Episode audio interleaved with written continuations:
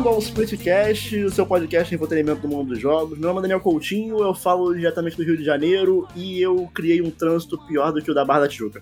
Boa, excelente. o Dudu Paz fica feliz com no isso. Rock in Rio. Ah, Meu Deus. Eu sou Augusta, diretamente de Belo Horizonte, e tem que acabar o protagonista silencioso. Pô, aí eu concordo. Eu gosto de protagonista silencioso, não, não, quero, não quero que acabe não, tô de boa. Não, protagonista tem que ser tagarela. Tem que ter personalidade, vai Sactin. É, Oi, eu sou o Wash de Divinópolis, Minas Gerais, e hoje, mais do que nunca, videogames. E eu prometo que eu não vou falar mais de 30 minutos, Daniel. Eu juro. Obrigado. Agradecido. Oi, aqui é a Lucy, diretamente de Brasília, e Drakengard 2 é melhor do que Final Fantasy, hein? Cala a boca, fica quieta. Pelo amor de Cala Deus. a boca. Ah, não. Nossa, cara. Ricardo Regis de Niterói, e a polêmica que eu venho trazer é que o Peter do remaster é melhor do que o do original. Olha aí. Olha aí. Mó carinha de anjo, filho. E estamos reunidos para mais um Now Play, aquele episódio em que a gente fala sobre quem está jogando no momento. Pode ser aí um jogo da PS Plus de novembro do ano passado, pode ser um jogo lançamento. Se a gente jogou e a gente quer tem vontade de falar sobre, aqui que é o lugar para falar sobre ele. Um jogo ruim de PS2, Daniel? Pode, Pode, por E favor. Não foi feito pelo Ocultário, né? Né? E no episódio de hoje, ah, convidamos uma pessoa que, pô, acho que não precisa nem de apresentação. É um cara que é referência em comunicação aí no- nos games. É, eu gosto muito desse rapaz. Tenho o maior prazer em dividir mesa de bar com ele pra falar mal dos outros, pra fofocar. Gracinha. É. Ricardo Redes. Opa! Olha aí, Ou Ou chama a Ricardo bola Nautilus. mesmo. Ricardo Sim. Nautilus. Ó, tem uma coisa que eu não sou é comunicador. viu? Uma vez eu fiz Não, um é teste pro é. Xbox que, meu pai do céu, me tiraram lá e fazer porrada. Deixa eu contar. Tem essa história lá no, no, no tweet do Naut, quem quiser ver na íntegra. Então, tem uma coisa que eu não sou isso aí, mas tô feliz, gosto de falar de videogame. Isso aí, isso aí eu até sei uma Video- coisa ou outra. Videogame aqui, É o videogame atacante aqui. do Twitter, né, cara? O maior atacante Não do é, Twitter. Não, Caralho, cara. zero, cara, zero, pessoal- onze, irmão. É o, é o gatinho preto que Que manda isso, miau, cara. porra. Eu perdi tudo, cara. Zero, Só zero, cabeça, onze, cara, aí. total. Mano, mano, na moral. Pô, eu sou t- maior respeito lá com as meninas. Pô. Caraca. Tá maluco. E, É, o- é a pessoa por trás do Balotelli romântico. E, pô, valeu, Ricardo, aí por citar o convite, tamo junto. Imagina, É, hoje, como eu disse, a gente vai falar sobre quem está jogando no momento, que é o Now Play aqui, o nosso episódio de análise. E sem perder muito tempo, é, vem com a gente que tá começando mais um Now Play aqui no Splitcast.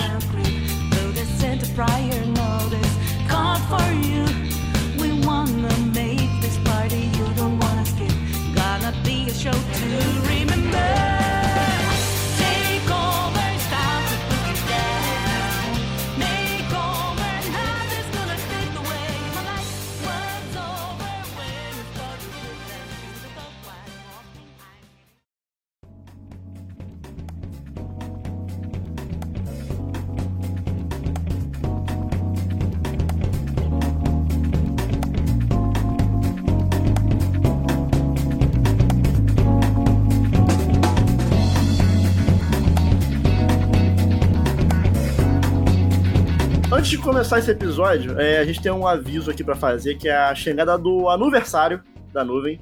É, o aniversário aí de 11 anos da nuvem que tá, tá rolando agora. Se você tá ouvindo esse episódio, próximo data do lançamento, saiba que aí até o dia 16 de setembro vai estar rolando aí o aniversário, que é essa parceira nuvem aí de sempre. É, eles estão com mais de 2 mil jogos em promoção, com até 95% de desconto. Tem então lá o Ghost War Tokyo com 52% de desconto. Tem o Lego, o Star Wars novo aí, o Skywalker Saga, por 40% de desconto.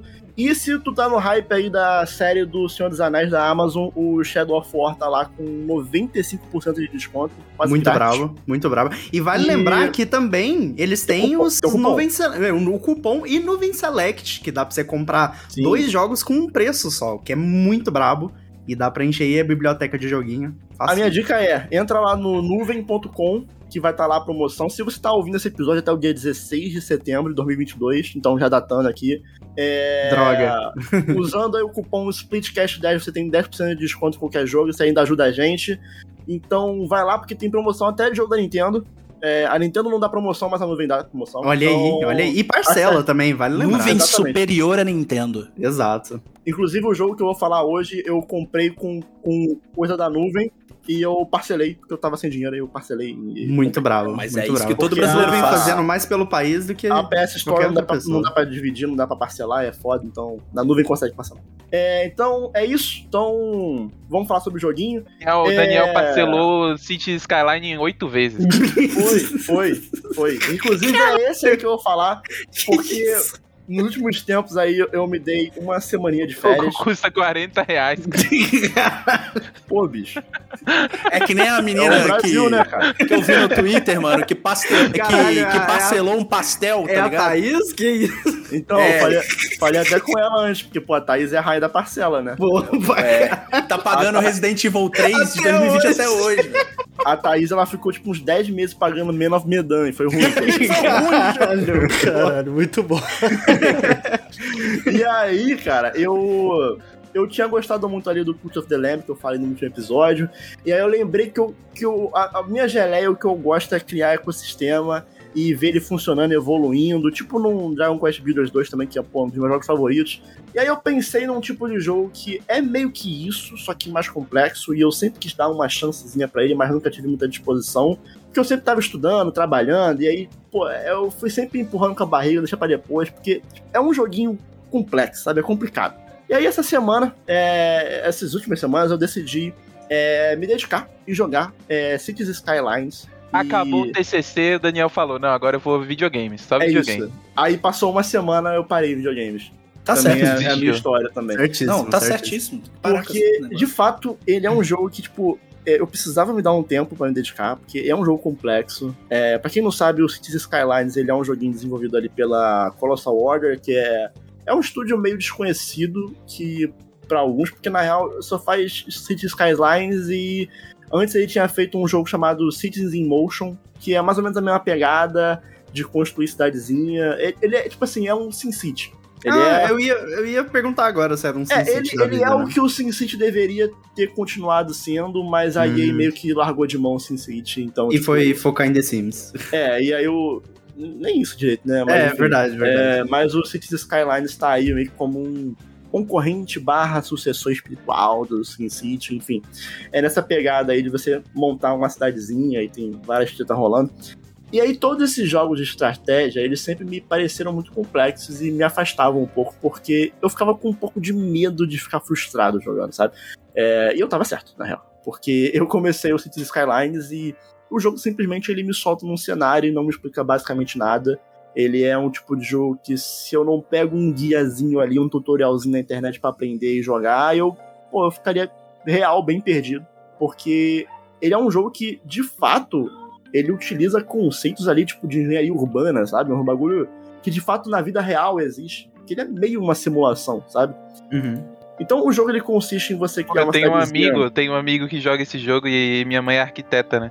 Aí ele chegou pra mim, mostrou a cidade dele e falou: mostra para sua mãe, pergunta o que, que ela acha da minha cidade. Eu falei, cara, eu não, eu não vou mostrar a sua cidade pra minha mãe, desculpa.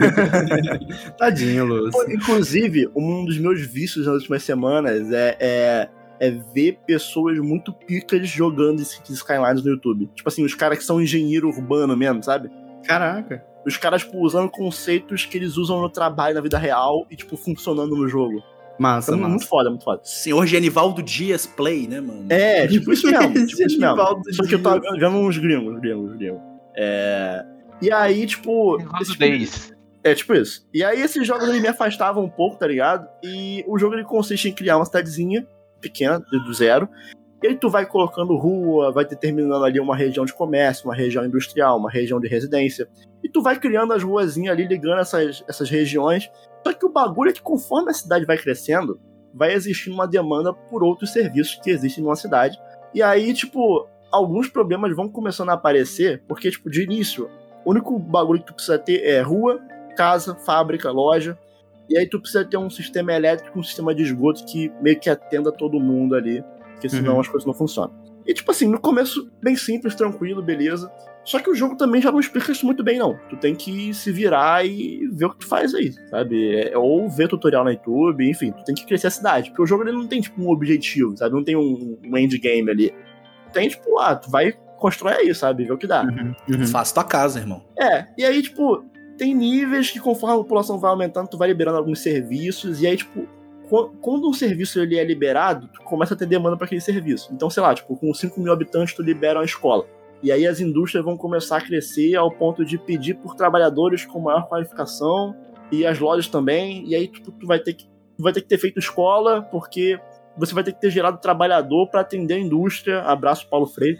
Mas, tipo assim, tu, tu vai ter que Nossa, só de você explicando já me deu ansiedade jogar um negócio Então, desse, na moral. dá, dá um pouquinho de ansiedade se, tipo, se tu não, não se preparar um pouquinho, tá ligado? Ah, Aham. E aí, tipo, tu vai liberando esse serviço aos pouquinhos. Então, tipo, tu vai liberar delegacia, bombeiro, cemitério. Tipo, ah, vai começar a morrer gente, então tem que ter um cemitério. Ah, vai começar a ficar doente, tem que fazer um hospital. É, só que esses problemas só vão rolando Mas quando se tu vai tiver Copa? crescendo. Pô, dá pra fazer, dá pra fazer estágio, tá? Dá, né? Dá pra fazer estágio. Bravo. Inclusive, esse jogo, ele tem expansão para um caralho. É muita expansão, velho. Muita expansão. Tipo assim, tem expansão de tudo nessa porra. Inclusive, um negócio que eu acho muito legal, que, tipo assim, eu comecei jogando no PC, depois eu fui pro console, porque eu tava, tipo, pô, cara, PC eu não consigo. Não, não, é, não é minha Pra trabalhar, pô.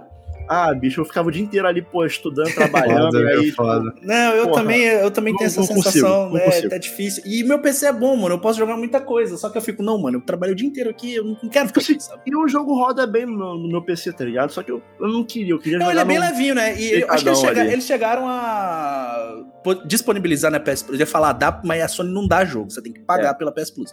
É, chegou a disponibilizar lá, né? Eu acho que eu tenho. né? Sim, Acho que eu sim, peguei. sim. É, inclusive eu também tinha na PS Plus, tentou, mas... tentou roubar a minha Plus pra jogar, mas eu só tinha mais seis dias de Plus. É, aí me fudeu. É, fogos porque tava começando alguma coisa no Rock in Rio. Acho que é Guns N' Roses, não é? Não, tá cedo ainda pra isso. Enfim, tu vai tendo essas demandas aí. E o que é muito legal também é que o jogo, ele no PC tem muito mod, tá ligado? E que, tipo, vai aprimorando o jogo. Então, tem alguns bagulhos que faltam no jogo, e por, por ser muito simples na questão é, da, da simulação. Mas, pô, a comunidade de mod é absurda nesse jogo, sabe? Mas enfim, tu vai. Tu vai.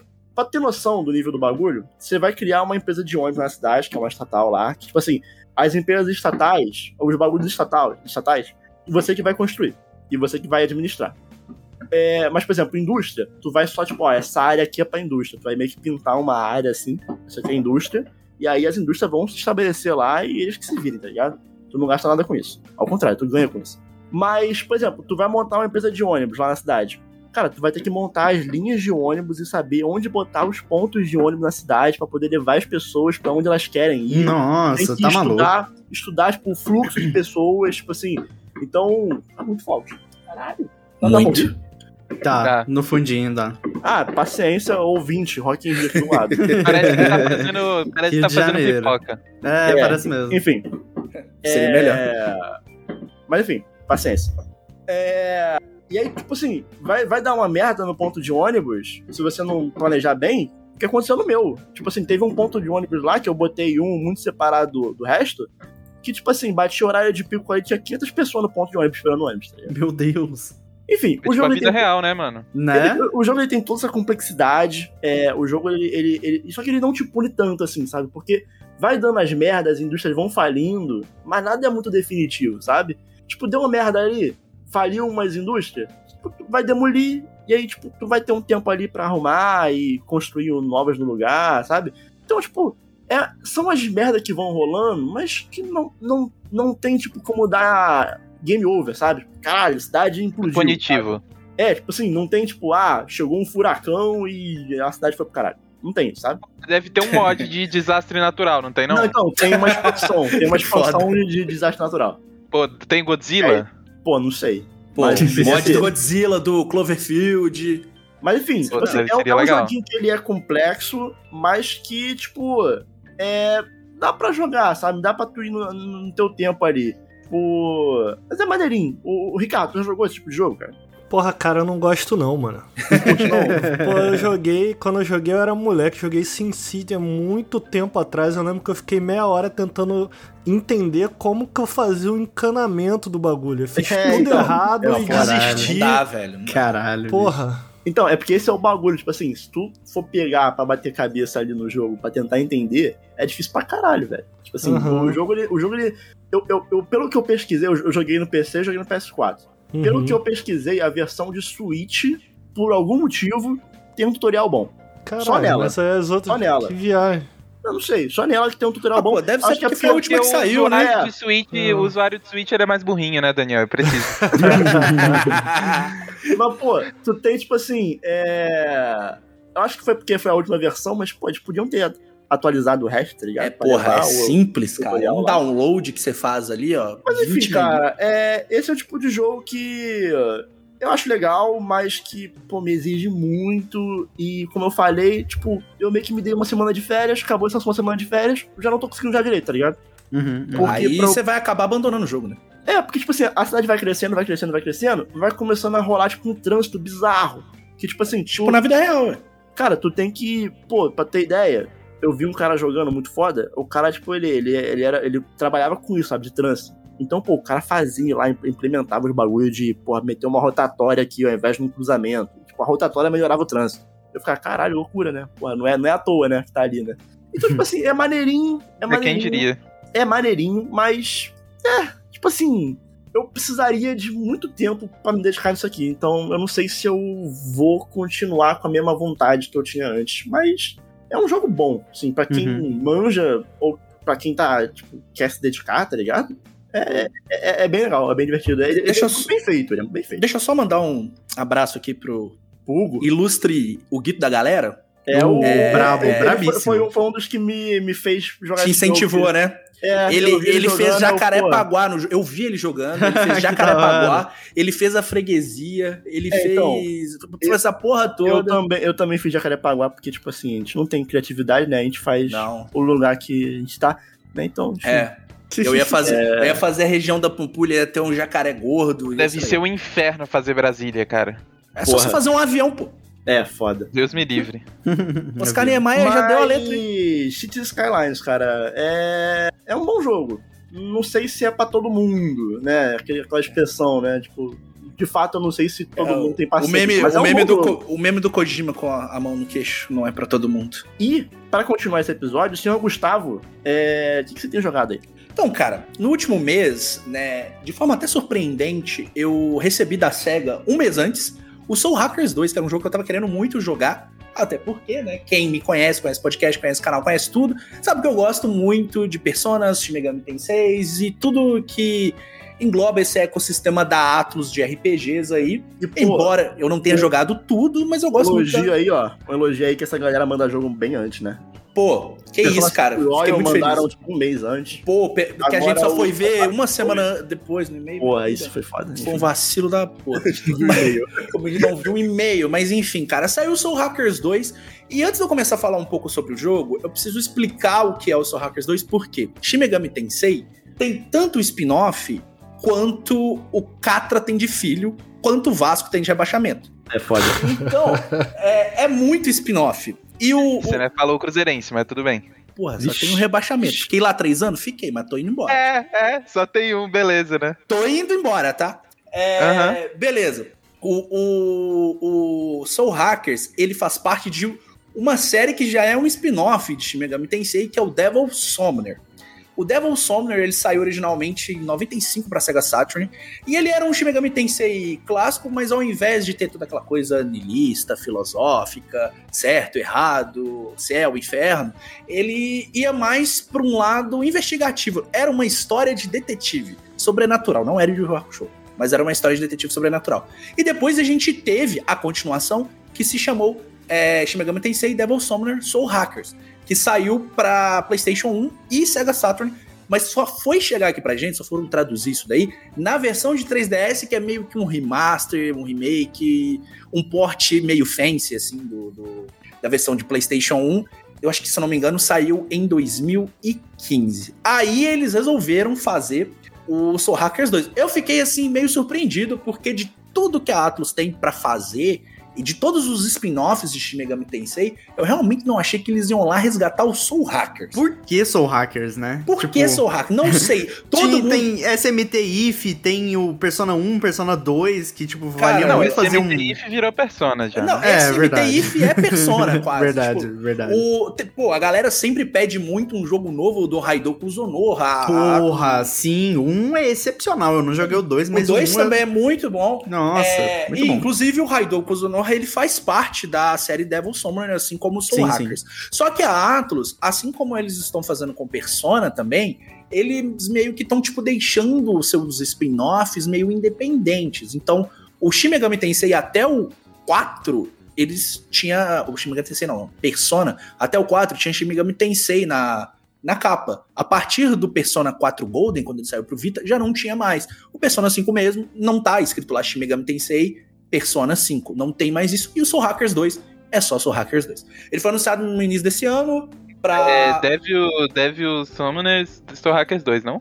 Não, não tem Devil Summoner. É só Soul Hackers Não? 2. Não tem. Que loucura. É doideira, né? Tipo, a a Atlus é confusa e ela não faz sentido, nada faz sentido com a Atlus, né? Eu acho que eles querem começar a desassociar essas Também spin-offs e formar Também franquias separadas, não? Exatamente. Acho que essa aqui é a meia ideia, tá ligado? Eu também, eu também acho assim, tipo, quando o Persona se tornou muito popular, bom, o Persona se tornou muito popular a ponto de ser mais popular que o próprio Shin Megami Tensei, né? É, as vendas do Shin Megami Tensei não chegam perto do que foi o Persona 5, que foi o jogo mais vendido da Atlus, né? Então, o- embora o 5 tenha vendido muito bem, mas não chega perto do que o Persona 5 vendeu, nem nenhuma das duas versões dele. E vai vender mais agora, porque vai chegar para mais plataformas também, né? Então, eu acho que eles estão desassociando mesmo. E o Soul Hackers 2, ele é um jogo muito interessante, porque a percepção que eu tenho é que ele é um jogo que tenta ser um meio termo entre o Persona e o Shin Megami Tensei. Eu acho o Persona muito tranquilo de se jogar. Acho que eu nunca passei dificuldade em nenhum Persona do 3 pra cá. Talvez no 3 em um ou outro momento, é, mas os Personas que foram mais o difíceis de último jogar... chefe do 3 é dificinho. É, não, É, eu aquele... ia falar isso. O a- Nix, o Nix é, é difícil mesmo. Aquele chefe da roleta lá no Persona 3, eu dei uma agarradinha nele também. Mas assim, coisas pontuais, no 3. O 4 e o 5 eu achei muito tranquilos. O Shin Megami Tensei, pô, você vai jogar o Shin Megami Tensei 3 no modo normal, você soa todo, tá ligado? O negócio é muito difícil. Então você precisa quebrar o jogo às vezes, você precisa dançar conforme a música. Você precisa se dedicar para aquele jogo. Tanto é que eu não sei se na versão de PS2 tinha, mas no remaster que saiu aí recentemente tem até modo easy, né? É assim como o Shin Megami Tensei 5 tem também. Na versão de PS2 não tinha. Não tinha, né? Pois é. é. Inclusive, eu acho que até a versão japonesa era mais difícil que a versão americana, né? Acho que tinha um lance assim também. É, então, o Soul Hackers 2, pra mim, assim, ele é um meio termo entre Shin Megami Tensei e Persona. No sentido de ele não é tão complicado quanto o Shin Megami Tensei, ao mesmo tempo que ele também não é tão passeio no parque quanto o Persona. Então, ele pega isso, mistura e tenta fazer uma coisa própria dele. Visualmente falando, quando esse jogo foi anunciado, eu fiquei meio preocupado. Até conversei com a Lucy, que a gente tava achando muito carinha de jogo da Bandai Namco, sabe? Aquela coisa meio querido É. face, Sim. aquela coisa. Mas jogando, pô, isso some com 0,5 segundos. Se você não. É, ele tinha mó carinha de Sky Nexus. É, tinha maior carinha desse cara e não tem. Os Pô, pra personagens caralho. Pra o design caralho. dos personagens são bem legais, assim. É porque a, tanto as duas personagens que foram apresentadas primeiro, que foi a Ringo e a Fig, elas brilham muito. É, elas têm uma jaqueta que fica brilhando, sabe? E tem aquele cabelo meio e-girl, assim, que é a mecha rosa e ele é de outra cor, enfim. Então tinha uma carinha meio. Ah, e, e- e e Gusta. elas são carismáticas. Elas são carismáticas. Elas são muito Gusta, carismáticas. o jogo tem o Jack Frost de peruca, Gusta. Não tem o como Jack ser ruim. Não, tem, Não tem como. Não É, tem pois como. é. Então, o, o, o Soul Hackers 2, além disso, ele pega muitas influências. Muita gente também reclamou achando que ele ia pegar só influência de Persona, mas ele veio com muita coisa de Shin Megami Tensei. Então ele é um, é um Shin Megami Tensei puro em muitas das suas influências, mas ele também pega emprestado algumas coisas de Persona pra criar alguma coisa que seja também uma porta de entrada pra série, assim como o Persona 5 foi, assim como o Shin Megami Tensei 5 tá sendo também. E eu gosto muito disso. Acho que a Atlus tem que fazer mais isso. E a história do jogo, cara, me pegou muito. Ele é um jogo que ele tem uma boa narrativa e ele tem uma narrativa que às vezes acerta em pontos bem melhores do que o Persona 5 acertou. O Persona 5 é um jogo muito longo. É um jogo que tem muitos personagens. Isso não é um problema, isso já é de Persona. Eu gosto de Persona do jeito que é.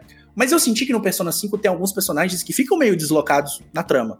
Vocês sabem de que eu tô falando, eu não vou ficar, né, dando spoiler. É, Uhum, mas quem não jogou sabe que tem personagens que ficam meio deslocados na trama. Já o Soul Hackers, ele tem poucos personagens. É uma trama com poucos personagens, ela é bem condensada. Tanto é que ele é um jogo curto. Você consegue zerar ele com umas 25 horas tranquilamente, assim.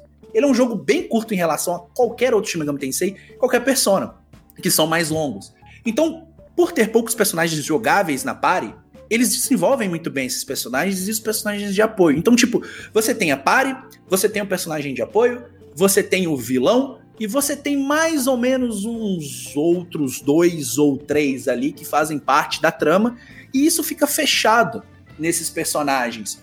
O que me deixa muito triste é que é um universo muito rico, então tá rolando uma guerra ali entre duas facções de Devil Summoners e você não, elas não são apresentadas pra você assim é, é, o tempo inteiro, assim você não consegue ver muito da guerra, você vê muito Isso, sobre isso aí tem alguma pontezinha com o primeiro? Ou não, tem, você não precisa jogar o primeiro. Tanto é Não, que aham. a história. O Soul Hackers, né?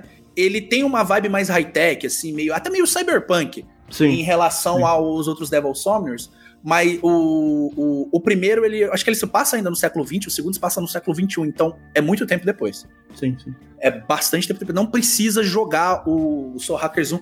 Você deve ter ali uma ou outra referência, mas eu. Ah, mas aí é, era- é, é, é mais pra Era- agradar é- fã do que. É, era isso que eu ia perguntar, se ele não tem, sei lá, umas piscadelas, sei lá. umas piscadelas. Pois é, tem mais ou menos umas coisas assim. É, mas eu não. Tem muito tempo que eu joguei Soul Hackers e eu não zerei ele, então eu não. eu simplesmente eu esqueci tudo que eu joguei. Então eu não, eu não peguei essas diferenças. Mas o que eu gosto mais desse jogo são esses personagens. Os personagens são muito bons, eles são muito carismáticos, eles são muito divertidos. Todos os quatro personagens é, principais da party são muito bem desenvolvidos, principalmente a Ringo. Ela é cheia de carisma e eu falo com toda a tranquilidade do mundo. É muito mais legal que o Joker. Não, é. Muito. Cara, assim, é, mas o que você falou é, é real, assim. Você falou que tem que acabar o protagonista silencioso. Eu não acho que o protagonista silencioso seja um problema. Mas eu acho que ele muitas vezes é implementado em jogos que não precisava ser É, sim, silencioso. sim, sim, exatamente Assim, isso que eu o penso. Joker, o Joker, ele não é um problema. É legal, Persona 5 é um bom jogo. Mas, tipo assim, o Joker ele já tem tanta personalidade, sabe? Da forma. Visualmente, ele já tem Visualmente. muita personalidade. Até aquelas poucas opções de, fala que tem no jogo, sabe? Tipo, Uhum. Ele tem uma personalidade. Ele poderia ser um personagem com fala. E isso é mais Sim. bizarro ainda quando eles fazem a porra do anime do jogo e o boneco no anime não fala também. Não fala, cara. Não, eles É falam só no ruim. mangá, velho. É muito louco isso. E eu fico meio triste porque você tanto. Acaba que os protagonistas de Persona do 3 falam, ah, porque o. No, no primeiro eu acho que ele não fala também, mas no segundo, os dois personagens eles têm personalidade, eles falam. É, E sabe o que acaba acontecendo também o Tatsuya e a Maya. O que acaba acontecendo às vezes é, é em toda a cena é necessário um personagem de suporte pra poder falar com uma outra pessoa no lugar do protagonista. É Eu tipo o reparando- intérprete dele, né? É, eu tô reparando isso porque, tipo assim, eu tô dando mais uma chance, sim, mais uma chance, para Pokémon Arceus. E isso rola muito no Pokémon Arceus. Porque, tipo assim, o protagonista quer falar com alguém, mas ele é protagonista silencioso, e aí tem que a outra protagonista parceira, né, que é o boneco que você não escolheu, tem que conversar com outra pessoa, e acaba que muitas vezes parece que o amiguinho que é o protagonista, sabe? Tá Não, lá só é. te olhando. É não, o bizarro, protagonista silencioso é tipo assim: Ah, oi, tudo bem? Você gosta de maçã? É maçã que você gosta mesmo, né? Tem aqui o cara, tipo, olhando com uma cara de paisagem bunda, Sim, sem sim. responder. É porque tá às vezes parece que eles implementam isso, mais porque, tipo, ah, é tradição, sabe? É, de É, RPG coisa de japonês, velho. É, mas aí, tipo, podia não ter de vez em quando, Ah, sabe? Podia não ter. Tipo, no caso do Persona, eu acho que não podia não ter, porque igual você falou, os personagens, eles têm um aspecto as- é, Sim, é, eu acho visual que no. Persona tem uma função porque ele é meio dating sim, né? A ideia Não, é que tem, você sim, veja sim. no personagem. Tem, tem, eu as- acho tem tem as- muito jogo que não tem nenhuma função, mas no Persona eu vejo uma função. Não, eu Se vejo é boa uma. ruim, aí já, já não sei. Exatamente. Eu vejo essa função acontecendo e ela é em prol do que o jogo é, né? Mas, cara, tipo, às vezes eu fico pensando, pô, seria muito mais legal se o Joker falasse, assim. E a Ringo, ela é uma personagem. Aliás, inclusive no próximo Zelda, eu quero um Link que fale muito. Muito, assim. Não vai ter. Não vai ter, rolar mas eu, custo. já custou Nunca. pra Zelda falar e ter Nunca. voice act, né? Ah, Não mas vou te falar que assim, não, não, não, não vamos entrar muito nesse assunto, não, porque senão a gente vai sair muito na Não, sim, paralela sim, aqui. sim. Mas, tipo assim, só pra complementar, o Breath of the Wild não é um jogo que eu não me importo muito, não. Acho que o protagonista silencioso funciona ali. Cara, porque o jogo todo é silencioso. o jogo é você É, ali é. dentro do Tem jogo. história, enfim. né, gente? Vamos combinar. Não tem. Pois é, pois é, mas assim. é, Então a gente tem aqui a Ringo, que é a protagonista, que é uma agente da Ion, que é meio que um bagulho supernatural, é, é, ao mesmo tempo que não é, que é tecnológico, que eles precisam prevenir o fim do mundo. E para isso, tanto a Ringo quanto a Fig, elas têm que salvar dois Devil Summoners. Aí nisso você conhece o Arrow, que é o outro protagonista. Não estou falando daquela série da CW ruim do Arqueiro Verde, mas o nome dele é Arrow. E ele tá morto. Então ela precisa fazer um soul hacking. Ela vai trazer ele à vida através do soul hacking. Mas no momento que a Ringo faz isso, ela fica atrelada a esse personagem. Ele perde a habilidade de invocar demônios e ele só consegue usar as habilidades do demônio que tá equipada nele. Então, por exemplo, se o demônio tem lá o Ag, né, que é a magia de fogo, ele, ao invés de invocar o demônio, ele usa a magia de fogo.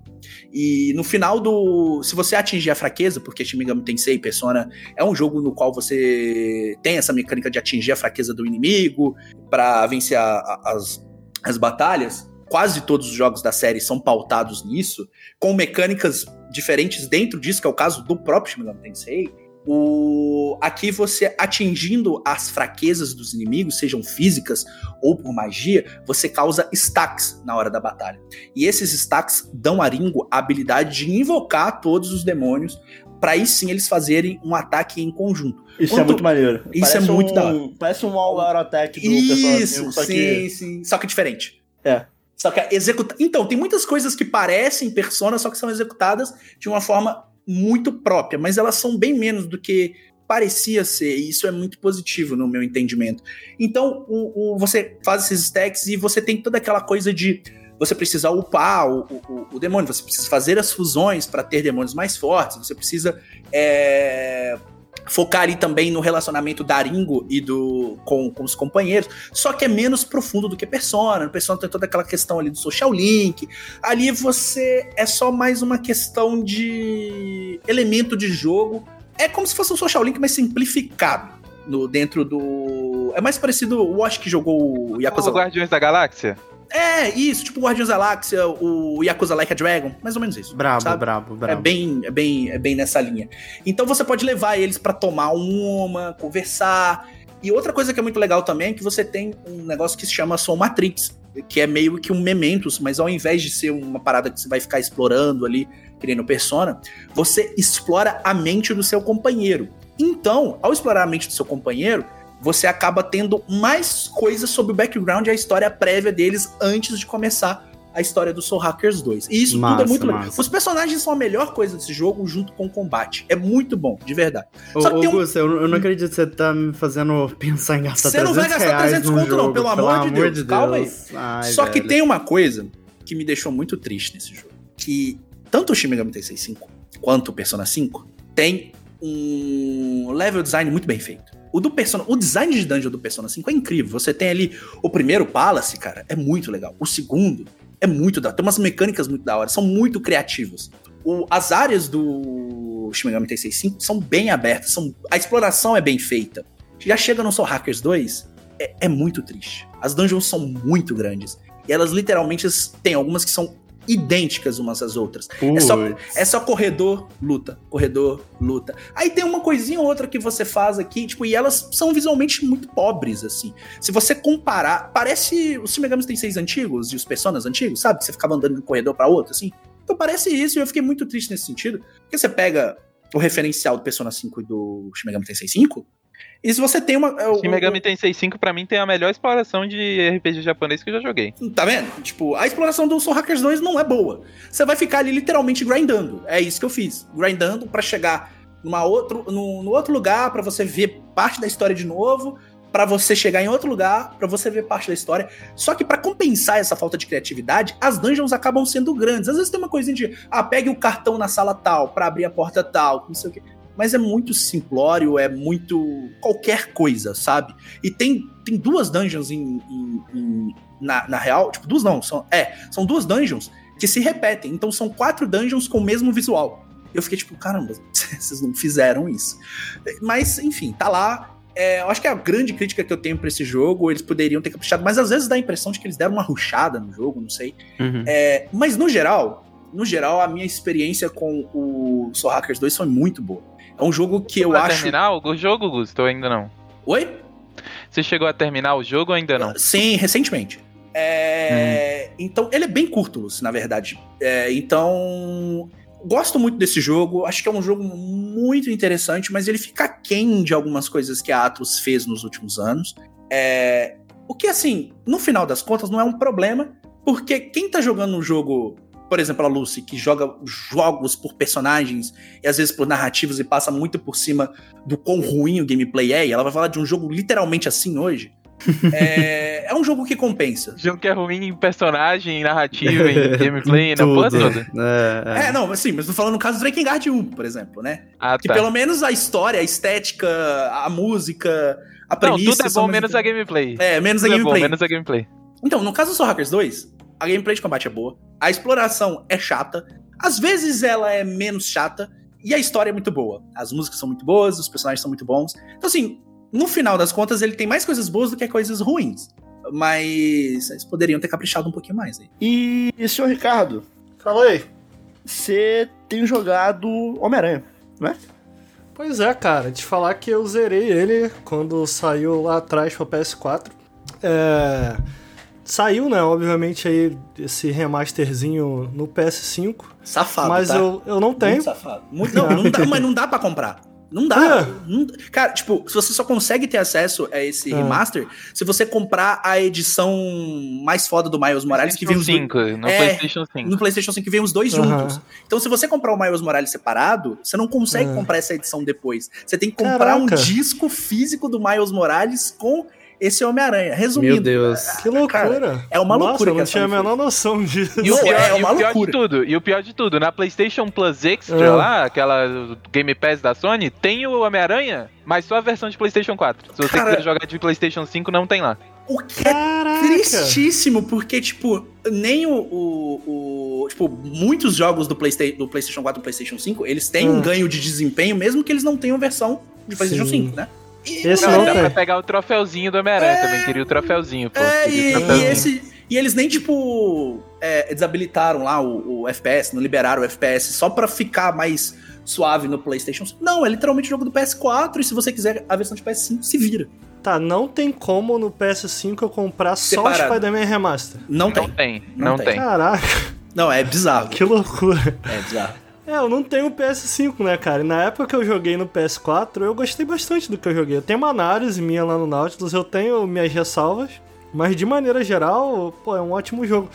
E é engraçado, cara, porque quando você faz essas análises assim, eu joguei o Spider-Man, é, o original, né? Em embargo, sob embargo, né? Antes de, antes de ser lançado que a Sony mandou pra gente. E quando tu tá fazendo isso, é sempre uma parada meio louca, assim, eu sinto. Eu lembro, tem alguns jogos que me marcaram muito, porque, tipo assim, quando tu vai fazer uma análise, por exemplo, é, como a do Homem-Aranha, eu... Tu fica, como tu tá no escuro, tu não sabe o que outras pessoas estão achando, eu pelo menos tenho essa preocupação de tipo, pô, beleza, cara, tem. Por mais que eu esteja gostando muito, pô, beleza, isso aqui eu gosto muito. Um recente que aconteceu isso foi o Sifu. Eu gosto muito disso aqui. Mas, cara, quais são as paradas? O que, o que que eu gosto tanto que existe um ponto cego na minha leitura desse jogo? Quais são os defeitos que estão passando? Quais são os defeitos Rola que estão aquele nesse medo ponto de cego, ter uma sabe? discrepância entre o que você achou e o que o resto Exato. da galera achou, né? É, pra mim rola, cara, porque já aconteceu isso e aí saiu a análise e eu falei, pô, cara, realmente tem razão. Tipo assim, Acontece O mesmo. bizarro disso aí foi com Cyberpunk, que saíram as análises super positivas do jogo, né? bom exemplo, bom exemplo, bom exemplo. Às vezes, às vezes tu tá no escuro, cara. Por exemplo, eu dei graças a Deus que eu não peguei Cyberpunk antes do lançamento. Porque, de maneira geral, eu gostei do jogo. E às vezes, cara, você gosta tanto de um jogo, você gosta tanto de uma parada, ou então tu tá, tu tá escrevendo, isso acontece muito comigo. Às vezes tu tá escrevendo, a narrativa tá tão completa na tua cabeça que tu só que ela começa a se criar sozinha, tá ligado? E aí, a partir daquela narrativa, a partir das palavras vão saindo E você tá empolgado, porque tu gostou do jogo, tá ligado? Se tu não se forçar a dar um passo pra trás e falar, pô, peraí, é isso mesmo? Pô, peraí, tem algum. O que que tá passando? Porque na minha experiência eu sei que eu sou assim. Eu, quando me empolgo com o jogo, porra, eu tô gostando muito de, uma- de umas paradas. Às vezes os problemas eles existem, mas eles são tão menores que às vezes tu nem cita. Porque, Sim. tipo, pô, tá ligado? Não, e, e aquela coisa de quando você pega a parada antecipada também, você fica naquele hype maluco, né? De, Isso, tipo, caralho, eu isso. imagino quem pegou Death Stranding, por Isso, exemplo, no, no, no embargo e, tipo, caralho, jogou antes de todo mundo, deve ter ficado doido da cabeça. Isso, e aí, tipo, tem esses jogos em que tu olha pra trás e tu ah, se arrepende, tu fala, pô, cara, eu, tipo, eu continuo gostando desse jogo, mas eu devia ter falado disso. E tem esses jogos, que é o caso do Homem-Aranha e o caso do Sifu recente também, cara. O Sifu eu zerei, eu falei, cara, eu amei isso aqui. Mas, Eu adorei putz, também. ele claramente. Eu, quando terminei, eu falei assim, cara, eu acho que esse jogo ele vai ser massacrado.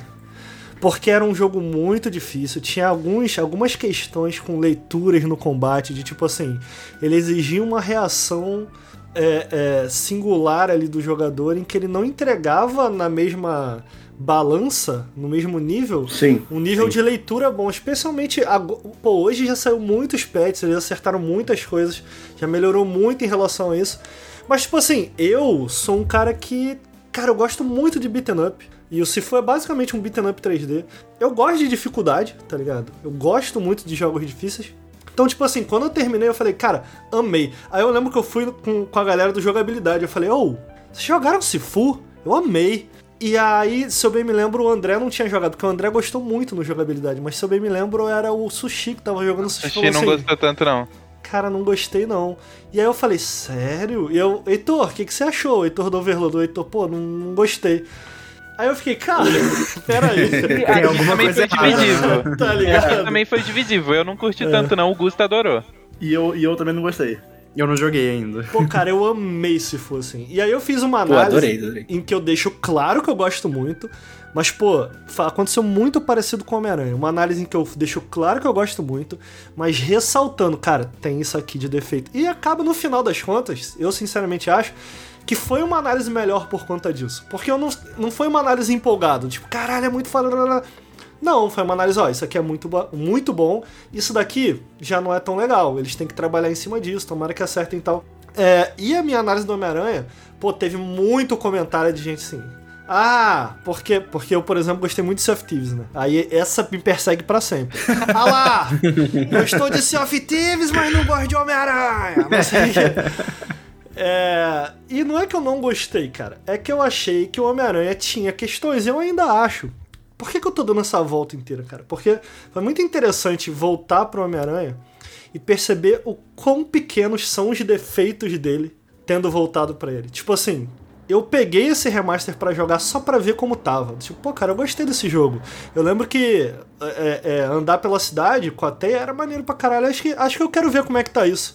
E, cara, na primeira hora ele me fisgou. Falei, nossa, esse jogo é bom, né, bicho? Caralho, eu vou continuar jogando. E não larguei o jogo, cara. Tipo, eu só ia dar uma testadinha, cara. Eu só ia dar uma testadinha. A Mas, famosa, o famoso testadinho. Olha eu aí. a- sabe, a- cara? Aqui, aqui tem um meme do Splitcast que é o, o Wash. Ele baixa um jogo e ele fala: Não, eu vou só testar aqui. Aí passa 70 horas ele vai jogar. É, 70 horas depois, pô, da hora. Desculpa, desculpa. E aí, gostou? Zerei. Pô, cara, mas é bom quando isso acontece, bicho. É bom, fazer... é bom pra caralho. Porra. Porra, é porque hoje em dia, cara, eu admito, vocês estavam falando aí, tava falando do outro jogo aí, é, o Soul Hackers, né?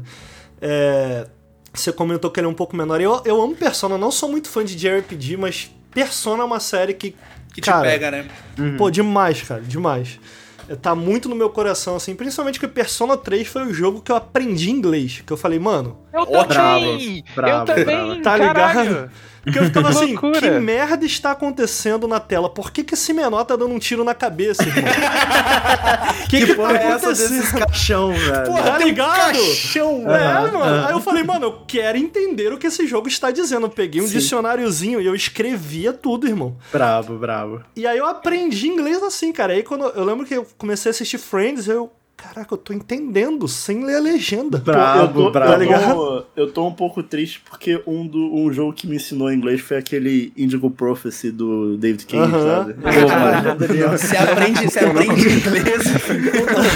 tá ligado? Não é muito legal, não. O Persona, cara, foi uma excelente escolha porque tu escolhe quando passa o diálogo, né? Tu É, aperta o botão sim.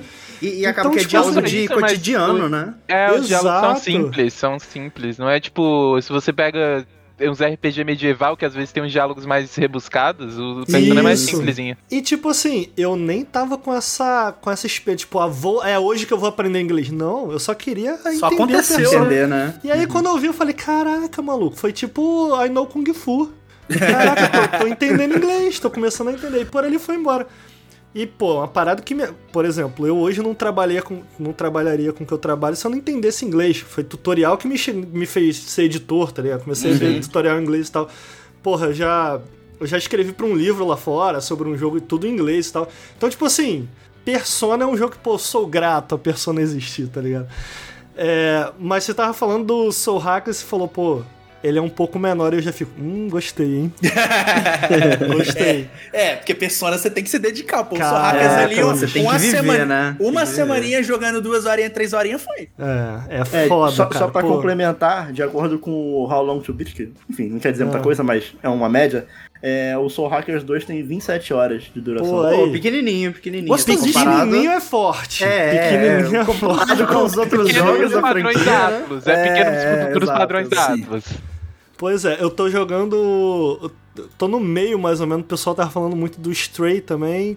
Tô jogando só porque o pessoal fala, ah, seis horinhas. É, Isso pra mim é pequenininho. Tipo, e olha que nem é tão pequeno, não. Pô, É seis grande, horinhas né? é um Resident Evil, honesto aí. É, pois é. Então, tipo, pô, eu tô jogando, cara, porque eu jogo muita coisa ao mesmo tempo. Eu tô jogando Viu, também Wash? o... Não é só você não. É, é, Pô, eu vendo. jogo muita coisa ao mesmo tempo. E aí eu empolgo com uma coisa e começo a jogar muito Porra, uma. caralho, eu e Sabe? Ricardo, puta que pariu.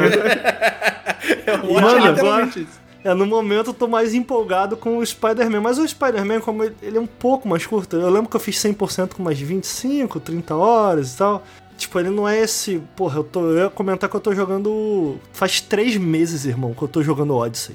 Não acaba, irmão. Não O- acaba o jogo é o maneiro. Assassin's Esse tem- jogo aí é loucura, esse aí É, é loucura. nem- Ih, Tipo, dá, ô, cara. Ô, Ricardo, ih, se Que isso, mano. bicho. Dá, eu, ter- eu terminei, eu terminei, aí eu falei assim, pô, maneiro o jogo, gostei. Aí daqui a pouco o Totoro me mandou assim, pô, tu não vai fazer DLC não? Eu falei, pô, daqui a pouco, né? Ele, mas tu zerou? Eu falei, zerei. Pô, mas tu zerou tal, tal main? Eu, pô, não, zerei essa aqui. Ele, não, cara, tem três main quests. Eu, não, pô, pera aí, cara. Tem três main quests. Aí eu voltei no jogo e realmente ele tá certo. Tem três main quests. Tipo, eu zerei uma, mas não, não basta aí pra tu ter não, todo não o final. aguento, Tu tem- Eu não aguento esse É, eu tô jogo não. jogando o Valhalla Nossa, o- desde 2020. O Odyssey eu botei umas boas 80 horas, se eu não me engano. Mano, assim. eu tô com 80, eu tô Não, com e 80 olha, no o jogo. Wash, o Wash, ele não faz nada de, de Mas eu cansei. quest. Não, mas eu cansei, eu cansei. Ele não faz, não, ele só Não, faz mas história. foda. o. Odyssey eu cansei, velho. É muita coisa pra explorar. Nu, É tá porque, maluco. tipo assim, eu acho um jogo maneirinho. Porra, deixa eu voltar pro Homem-Aranha. Vocês estão É. me incentivando. Eu não consigo, eu tenho TDAH, Não, irmão. Fica Eu à vou, vontade. fica eu vou pra todos os lados. Lá no, lá no Nautilus, o Lucas. Caralho, Ricardo, cala a boca e fala do jogo, aí a gente volta. Eu, tô assistindo o final do Lucas. A gente faz isso aqui com o. A o Wash. 45 minutos depois é ele tá falando, então, é, o prólogo né? acabou agora. Porra, mas onde eu tô querendo chegar, cara? Eu empolguei com, com Homem-Aranha, tipo, fazia muito tempo que eu tô jogando esses jogos longos, cara. E aí tu fica, pô, não é a mesma. Eu, eu gosto muito de pegar um joguinho, descobrir uma nova mecânica, descobrir uma nova parada. E aí, pô, o Homem-Aranha, cara, mesmo fazendo aquele feijão com arroz que a gente conhece, tipo, é, é muito claro como esse jogo ele é uma coleção de vários outros jogos, assim. Dá pra ver os outros jogos da série do Spider-Man, especialmente muita influência do que Spider-Man 2 fez ali. É, dá pra ver muito do Batman, tem muito de Batman ali. É, dá pra ver muita influência de jogos mais modernos, assim, porque apesar de tudo é um jogo bastante story-driven. Eu gosto muito de como ele sequencia é, as partes de colecionáveis e missões secundárias. Acho muito inteligente como ele faz isso. Do tipo, ao invés de colocar, encher um mapa com um monte de ícone, um monte de. é, um monte de colecionável, um monte de, de, de side story, de, sabe? Ele não. Ele fala, ó, cara, segue e conforme você vai seguindo, aos poucos ele vai desbloqueando, ó, agora você tem esse tipo de colecionável. Ó, agora abriu isso aqui. Ó, agora abriu isso aqui. E aí, o que é interessante é que tu vai. Tu não esquece a main quest, né, cara? Eu acho que isso acaba sendo muito importante. Eu acho que tem alguns jogos que fazem isso muito bem, mas de maneira geral, eu acho que só agora. jogos de mundo aberto estão começando a entender que pode ser, não que é, mas pode ser função do jogo também guiar o jogador pro conteúdo que você quer que ele vá quando faz sentido. Então, pô, por exemplo, um jogo que é muito querido no meu coração, que eu tenho 600 horas, que é o The Witcher 3. Faz isso péssimo, porque tipo assim, tu tá desesperado, pô, cadê minha filha? E tu passa 200 horas jogando carta mesmo. Tu passa, tá ligado? Porra, Então, tá tipo assim- panela pra, pra idosas, né? Perigo, Sabe, some certo? o tempo, some a urgência da main quest, some, Eu some, concordo, concordo. some qualquer conexão. Então, É- é- eu gosto essa é a hora muito... que a gente vai summonar o termo dissonância ludo-narrativa. Tô indo embora, tchau. Cara, assim, eu, eu não acho que, é, que- Eu não acho nem que é necessariamente a- a- esse rolê da dissonância. Apesar de que um pouco também. Eu acho que. Eu acho que é uma parada mais simples, assim. Não é. Não é, é- é- eu acho que só do cara que tá escrevendo, do cara que tá pensando ali o game design. Se ele entender que todos esses pedaços do jogo formam um todo, sabe qual é? Já faz com que a coisa mude. Eu gosto muito do que o Horizon Zero Dawn, não joguei o novo, mas do que o 1 faz, por exemplo. Acho muito inteligente aquele jogo. Porque se você parar pra reparar, pessoal que jogou aí, ou quem for jogar, repara. Se tu seguir pra frente nesse jogo, tu vai seguir main quest, main quest, main quest, main quest. Só que as áreas, área a área, ela expande pros lados. E aí, pros lados, se você quiser, se você tiver interesse, você você você vai explorar as narrativas é, opcionais, né?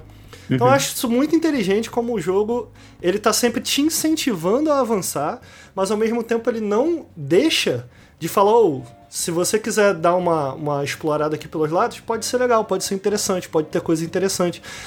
E aí ele sequencia, né? Eu acho que o Homem-Aranha faz isso muito bem, cara, sacou? Em vez de fazer com que, pô, tu esqueça o plot principal é, e de repente, porque é, é até difícil não fazer isso, é tão gostoso de, de navegar pela cidade. Eu amo todos os. Eles encheram a cidade colecionável e eu amo, porque é muito gostoso. é, é, E os colecionáveis são muito inteligentes, né? As mochilas do Peter, por exemplo, aquilo ali é muito legal, porque É. você descobre mais do. Eles do- atrelam do- a narrativa. A, a narrativa, é bem legal isso. E cara, as mochilas, por exemplo, pô, eu às vezes eu gosto de. Especialmente esses joguinhos, um dos principais motivos de eu estar jogando há três meses é Assassin's Creed é que ele é meu jogo de podcast. Eu boto alguma Ah, coisa pra ouvir e eu sim, fico jogando sim. ele. Da hora, da Sacou? hora. Sim, sim. então, pô, o Spider-Man, cara.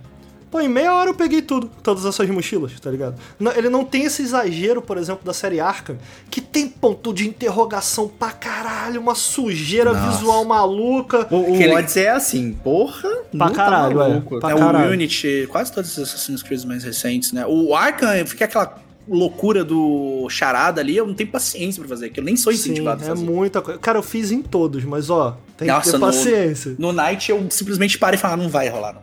Vai, vai ser um final paciência. verdadeiro mesmo. É, eu gosto muito est- estruturalmente de como esse jogo é, é, vai se formando. É, é eu bom mesmo. gosto, eu gosto muito de como ele vai apresentando os personagens. Os personagens são muito bons. Eu comentei que o rosto do personagem do remaster é melhor do que o do original. Cara, eu realmente acho assim.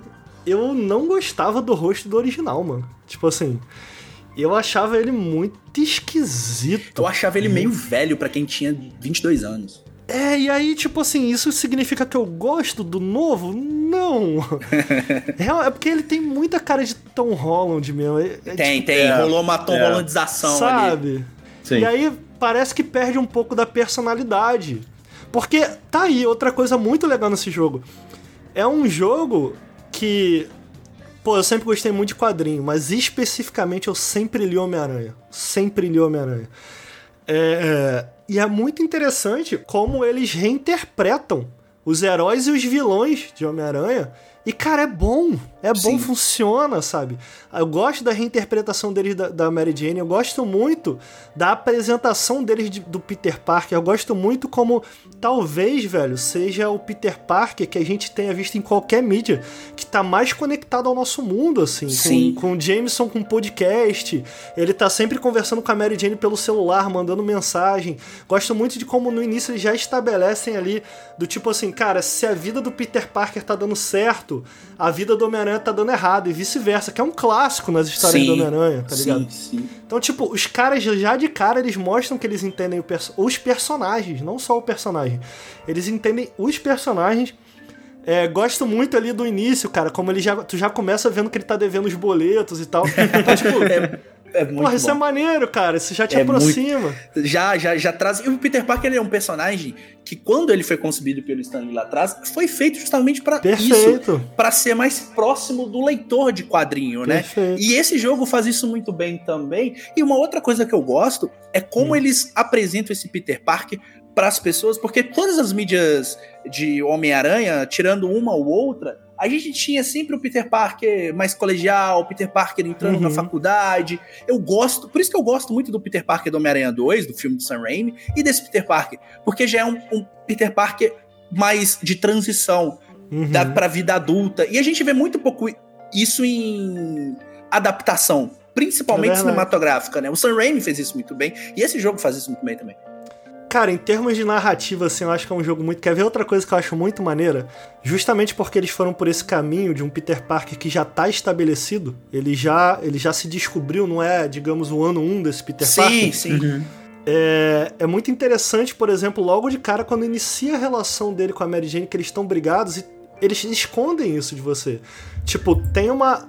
Tu percebe no diálogo deles que existe uma história presumida ali dentro. Tipo assim, alguma coisa aconteceu. E tu Uhum. fica, pô, o que que aconteceu com eles dois? E aí te cria esse interesse nesse arco para além do, do, do arco do Homem-Aranha.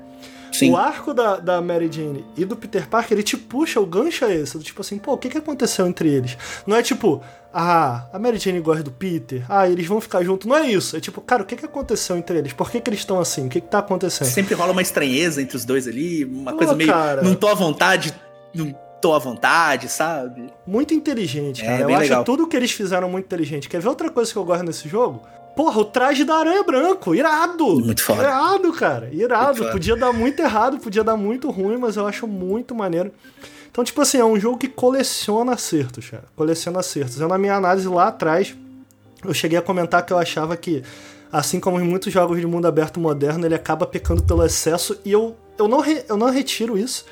Chega um certo momento em que Tipo, tu não precisa mais de arena de combate. Tu não precisa mais daquele mesmo. daquele, daquela mesma estrutura. É, você já viu o que tinha que ver e o jogo parece que continua insistindo numa mesma batida, assim. Numa batida que tu já viu, que tu já ouviu, que tu já viu. E ele continua insistindo, insistindo, insistindo. Tu fala, pô, cara, não sei. Isso é lógico pra quem quer fazer tudo, né? É, então, ainda que eu goste de como ele vai, vai apresentando aos poucos, eventualmente ele fica demais. Eventualmente ele se, ele se bate com excesso, na minha opinião, né? Mas, cara, revisitar esse jogo me fez perceber o quanto isso é pequeno, assim. Porque eu gosto muito da história. Visualmente ele é fantástico, tá ainda mais absurdo agora.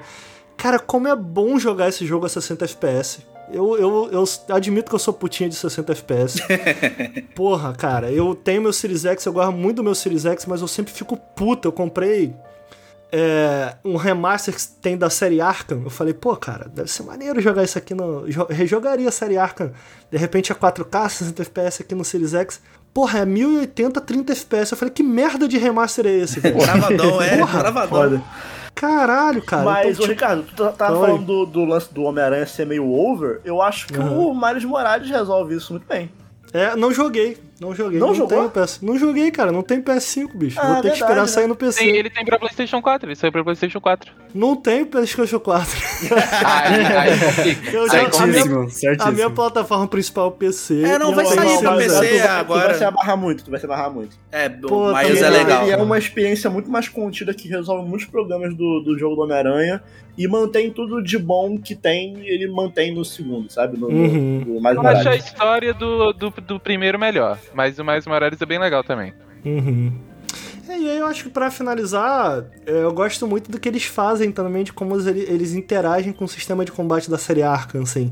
Não necessariamente indo apenas na direção ah, do, do, do que a série Arkham faz, mas interagindo em cima. Eu, eu argumento na minha análise, e eu acho que eu mantenho, eu acho o combate um meio termo, assim. Tipo, se o Batman é meio que sobre função, do tipo assim, porra, por que, que tu se sente o Batman naquele combate? Porque, cara, o combate faz com que você esteja sempre observando a tela inteira e quando tu acerta um, um, um counter daquele, não é puramente porque, porra, ah, tu teve uma reação rápida. Não, tu leu teu inimigo, tu olhou, tu falou, porra, cara, agora eu tenho que. Pelo menos pra mim, quando eu tô jogando o jogo da série Arkham, eu monto esse mapa mental, assim, de movimentos. Cara, eu vou contra-atacar aqui, eu vou pular por cima desse cara, eu vou puxar o gancho, eu vou atacar a, a, a- o, o batirangue, depois eu, eu vou finalizar, que agora eu vou ter combo. Então, tipo assim, tu se sente o Batman, porque apesar do- de, de ser um jogo é, é, que exige ali o, você aperte vários botões ao mesmo tempo, várias coisas ao mesmo tempo, tu tá sempre mentalizando o que tu quer fazer com o teu inimigo, cara. Não sei se isso faz sentido. Pra mim faz muito, tá ligado? Ah, principalmente quando você tá naquelas sessões que você tem que ficar no alto, né, velho? Os caras tão armados, assim, você tem que pensar Exato. demais. E aí no Homem-Aranha eu sinto menos isso, assim, cara. É um jogo é, mais rápido e ele tem esse meio termo. Tipo, se o Batman é sobre função, eu argumento na minha análise que Devil May Cry é sobre estilo. E eu sinto que o Homem-Aranha é um meio termo, assim, entre função e estilo. Ao mesmo tempo que a ideia é que você se sinta o Homem-Aranha, porque é um, ao invés do contra-ataque aqui você tem as esquivas, ele também possibilita que o Homem-Aranha não seja só, tipo, ataque, ataque, ataque, mata o cara. Não é só sobre isso. É tipo assim, tu é o Homem-Aranha, tu pode usar algum estilo do Homem-Aranha pra fazer as coisas. Então eu gosto muito desse meio termo que ele busca. Cara, é muito divertido, funciona bem. Eu gosto muito do combate desse jogo também, que foi o que que foi o que me fez assim no- na, primeira hora, para além da beleza e o quão gostoso é controlar o Homem-Aranha pela cidade. Esse combate é muito gostoso, cara. É muito maneiro tu ir, tu ir é, absorvendo esse combate ao ponto de uma hora tu nem. Tu não tá mais pensando do tipo, ah, vou, vou esquivar, vou fazer isso. Não, cara. Tu só tá apertando o botão e as coisas estão saindo exatamente como tem que ser, porque tu já. Tu já enfrentou aqueles inimigos várias vezes, tu já absorveu o combate, tu já entendeu como funciona. E a parada flui de uma maneira muito gostosa, cara. Então, E é muito bom também como funciona a skill tree do jogo que vai liberando, né? As é habilidades. verdade. Aos pouquinhos vai acrescentando camadas no gameplay que vai, tipo, deixando tudo melhor, sabe? E também não joga tudo de uma vez só. Pois é, cara, gosto muito do jogo. Acho que pra quem já jogou, não tem necessariamente uma grande novidade aqui. Eu tinha jogado, já tinha feito os DLCs e tudo. Ah, realmente o jogo tá mais bonito. Eu não fiz Eu DLC. É boa DLC? Cara, eu acho média. Ok. Eu acho média. Bem ok. Eu não fiz. Eu não fiz. Tipo assim, se Ela tu quer um pouco mais de. Homem-Aranha... Reutiliza muita coisa do jogo caramba. base, assim. É, Eu achei meio sem gracinha isso. Sim. Eu acho assim, se tu quer mais Homem-Aranha, tá ali, é mais Homem-Aranha pra você, sacou? De maneira geral, gostei muito do jogo, tô ansioso pra continuar ele. Tô- É. Eu tô ansioso pelo segundo, bicho. Meu Deus. Pô, cara, eu quero muito o segundo e quero muito jogar o Miles também, sinceramente, rejogar. Eu acho que de maneira geral a minha impressão final é, pô, cara, é um jogo que ele tem uma qualidade que fala por ele, sabe? Que fez com que mesmo os defeitos que eu tinha enxergado lá atrás quando eu joguei, eles estão muito pequenos. Então eu, eu acho que esse é o maior é o maior adjetivo que eu posso dar pra ele, sabe? Pra esse jogo, tipo assim, ele é tão bom que os defeitos fazem são pequenos perto das qualidades. Não, perfeito. É. Falando em jogo bom aí, que tem poucos defeitos, é. Lucy, você está jogando Oi. Drakengard 2. Nossa, Então, Daniel. Não, viu? Gostou não. do meu gancho? Não, não. Pra quem, pra quem me acompanha no Twitter, mano, sabe que eu ganhei um PlayStation 5, né, mano? E aí, o que que eu fiz? Eu Caraca. fui jogar Drakengard 2 no PS2, né? Porque... Ao invés de jogar PlayStation 5, ela ligou o Play 2 pra jogar Dragon Guard. Vou jogar o Drakengard da Ubisoft. Da Ubisoft, é. Nossa, nem me lembra disso, velho. Mas vamos lá. Primeiramente, vamos, vamos apresentar o que é o conceito de Drakengard. Você já jogou Drakengard, Ricardo? Nunca joguei. Já ouviu falar? Sabe do que se trata? Já ouvi, porque o pessoal fala muito do. Como que é o nome do, do jogo aí da 2B? Esqueci. O. Nier. O Nier É o Nier. Nier. Eu, eu, inclusive, tava pra começar, quase comprei o primeiro, que eu também não lembro o nome, Nier no Replicant. Series X, porque tava afim e o pessoal fala. Eu não, eu não entendo qual a conexão que esses jogos têm, Mas nunca me aprofundei de verdade no. É tudo na Assim. mesma timeline. É tudo na Mas mesma numa- timeline. Não, não, não tente explicar tanto, Luz. Que... É, a gente tem um episódio de 6 horas sobre isso, pelo amor de Deus. Não, não, tá. Eu vou, eu Mas vou tem explicar. conexão, não tem, Lúcio? Tem, Alguma, tem, tem. Tem, alguma, tem, alguma, tem. alguma. O Nier é uma sequência do primeiro Drakengard, basicamente. E o Drakengard saquei. 2 também é uma sequência do primeiro Drakengard. A diferença é que eles continuam de, de pontos diferentes da história. É muito complexo, mas enfim. É, Drakengard, pra quem não sabe, é um jogo que saiu pra PlayStation 3 em 2003. E ele meio que fez sucesso no Japão quando ele Dois- saiu no PlayStation Ocidente, 2. Ele, eu falei PlayStation 3, desculpa. Você Falou falou PlayStation PlayStation, 2. 2. Sim. PlayStation 2, PlayStation 2. É, ele saiu no, no Ocidente e não fez muito sucesso, não. Mas uns anos depois, um pessoal olhou e falou: Caralho, isso aqui meio que tem, tem um apelo aqui, né? Esse jogo aqui tem alguma coisa. E ele meio que começou a fazer um sucesso cult ali entre um pessoal. E aí veio o Drakengard 2, que é uma sequência do primeiro, porque o primeiro, como eu disse, fez sucesso no Japão. Os japoneses falaram: me dá mais. A Square Enix foi lá e fez Drakengard 2. Só que o primeiro Drakengard ele foi feito por um cara chamado Yokotaro. Yokotaro, pra quem não sabe, é um maluco, meio doidinho da cabeça. Meio? E ele fez um jogo extremamente único e autoral no primeiro Drakengard. A Square Enix não gostou muito não. Eles olharam e falaram assim: "Ih, esse cara aqui tá achando que manda aqui, gente. Ele tá querendo tá querendo botar ideias no nosso jogo. O que é isso aqui? Política nos jogos? Não, ele tá, Não. ele tá querendo fazer um jogo original, prendam ele. política nos jogos aqui não. Aí eles tiraram o Yokotaro, ficaram puto com o Yokotaro, porque ele queria botar céu vermelho, a Square Enix não queria que o céu fosse vermelho, foi mó treta. Eles brigaram lá e eles trocaram o Yokotaro, botaram outro cara no jogo. O que faz com que o Drakengard 2 seja um jogo muito mais sem graça do que o primeiro jogo, porque o Yokotaro era o cara que fazia o jogo ser interessante. Tanto que ele voltou pra fazer o Drakengard 3, fez o Nier eh, Replicante, Nier Automata, fez todos os outros jogos da franquia, menos o Drakengard 2. E é por isso que eu nunca tinha jogado Drakengard 2 até hoje, porque eu gosto muito da franquia e as pessoas falam, nossa, então por que você não jogou Drakengard 2? Por isso, porque ele meio que não. Ele é o patinho feio da franquia, né? Ele não foi feito pelo Yokotaro e ele não é canon na, na timeline que a gente usa hoje em dia pra Drakengard Nier, que é extremamente complexa, mas enfim. É. Mas então, do que se trata Drakengard 2? Ele é sobre um menino chamado Noe, que ele faz parte de um exército lá, que é um exército. Eu não sei do que porra é aquele exército. É um exército genérico. e aí, e aí um- o líder do exército tenta matar ele e ele vê lá que o exército na real é meio cuzão, né? Os caras lá são meio cuzão. E o cara tenta matar ele porque ele tem inveja. Aí ele deserta, sai, vai embora do, do, do exército e ele se alia com a Mana, que inclusive é a vilã do primeiro jogo, é, que ela é uma bruxa que está foragida do exército. Assim, eles dizem que ela é uma bruxa, né? Mas na verdade ela é mó de boa. É, assim, ela não é mó de boa porque ela tentou destruir o mundo 18 anos antes, mas tudo bem. e aí, Mas tudo bem. mas tudo bem. E aí ele se alia com ela e eles vão em busca de destruir quatro selos que por algum motivo estão fudendo com as pessoas. É muito vago por que, que eles estão fazendo isso. Tipo, em nenhum momento eles explicam por que, que esses selos são ruins. O máximo que tem é o momento que eles mostram que eles estão sacrificando pessoas pra manter os selos vivos. Só. Mas, sei lá, eu não entendi direito por que, que eles estão fazendo isso. É... E aí, beleza, a história é isso. É muito sem graça a estrutura dela, porque tipo, ah, vamos destruir quatro selos. É a mesma estrutura do primeiro jogo. Só que o primeiro jogo ele usa essa estrutura pra ir ap- apresentando os personagens. Tipo, a, a rota A do primeiro jogo é isso, eles vão destruir quatro selos. Quer dizer, eles têm que salvar os selos de ser destruídos, desculpa. É o contrário desse jogo. E aí, né, durante essa estrutura, eles vão apresentando os personagens e isso torna o primeiro interessante. Nesse aqui, teoricamente é a mesma coisa.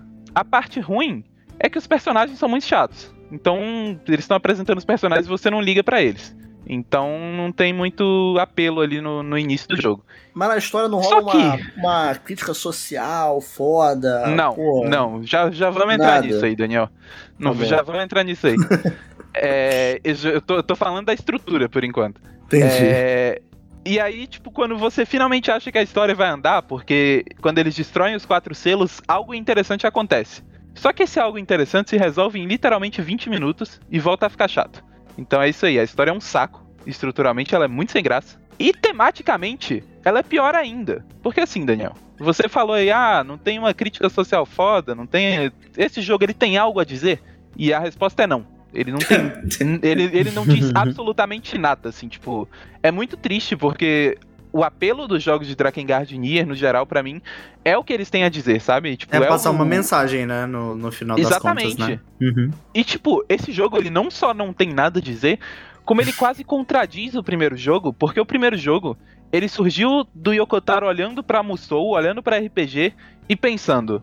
Caralho, esse personagem aqui desse RPG, ele tá matando 200 mil pessoas e isso não tem nenhum impacto nesse personagem. Tipo, ah, ele é um herói honrado, mas ele é um genocida ao mesmo tempo, sabe?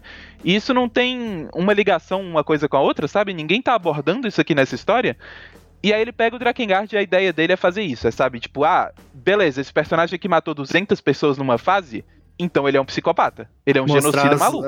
as consequências dos atos do personagem e do jogador que faz esse tipo de coisa, né? E que vê prazer Exato. nesse tipo de coisa. é. É, o Drakengard 1 ele é uma paródia e uma crítica a, ao quão é, fetichizada é a, a violência nos jogos. Meio E uma das coisas tipo que- o No More Heroes 1 também, né?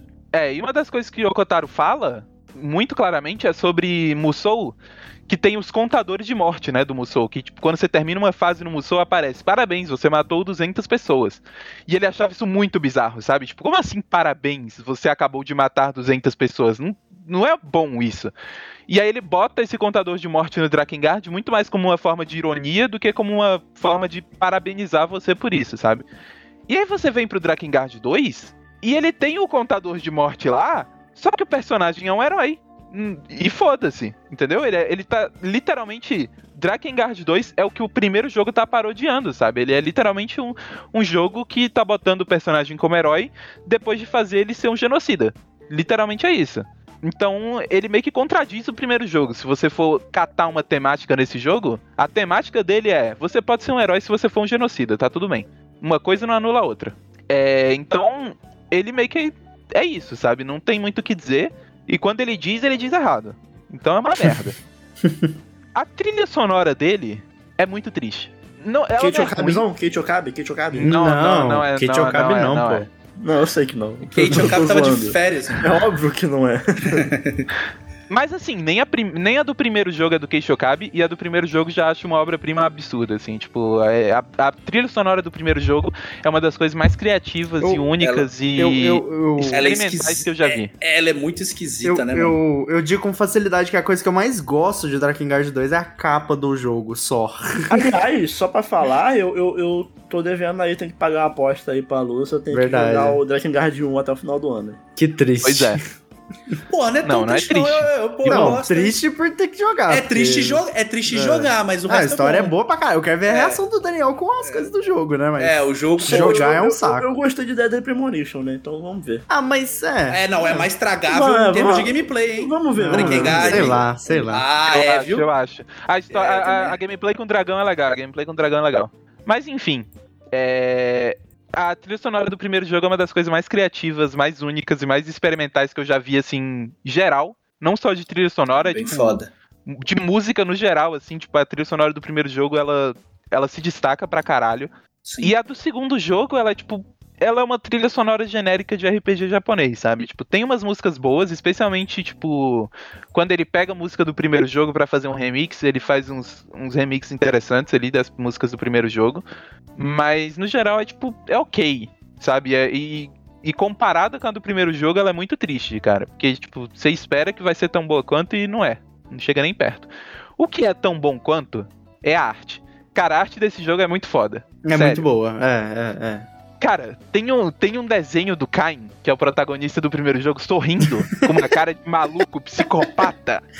Não, Cara, sem contar eu que tem ele de boss no jogo, que é puta que pariu, loucura a, a boss fight dele, né? É, eu gostei, eu, eu- gostei, é uma das poucas Eu que eu também, gostei eu também jogo. gosto, também gosto. É. Assim, a boss fight em si não é boa, não. É, Mas o, o fato de ser uma boss fight com o Cain. é, o conceito sim. é legal, o conceito é sim, legal. Sim, sim, É, e o Kain nesse jogo, ele é uma das únicas coisas boas, porque a maioria das coisas boas desse jogo são, tipo, coisas que vieram do primeiro jogo.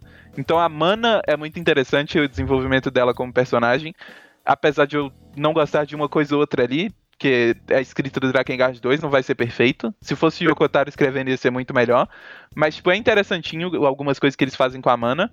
E o Cain é muito legal. Nossa, cara, tem uma cena. A cena que o Cain aparece pela primeira vez é muito boa. As cutscenes são muito bem dirigidas. Visualmente, esse jogo ainda é muito bom, sabe?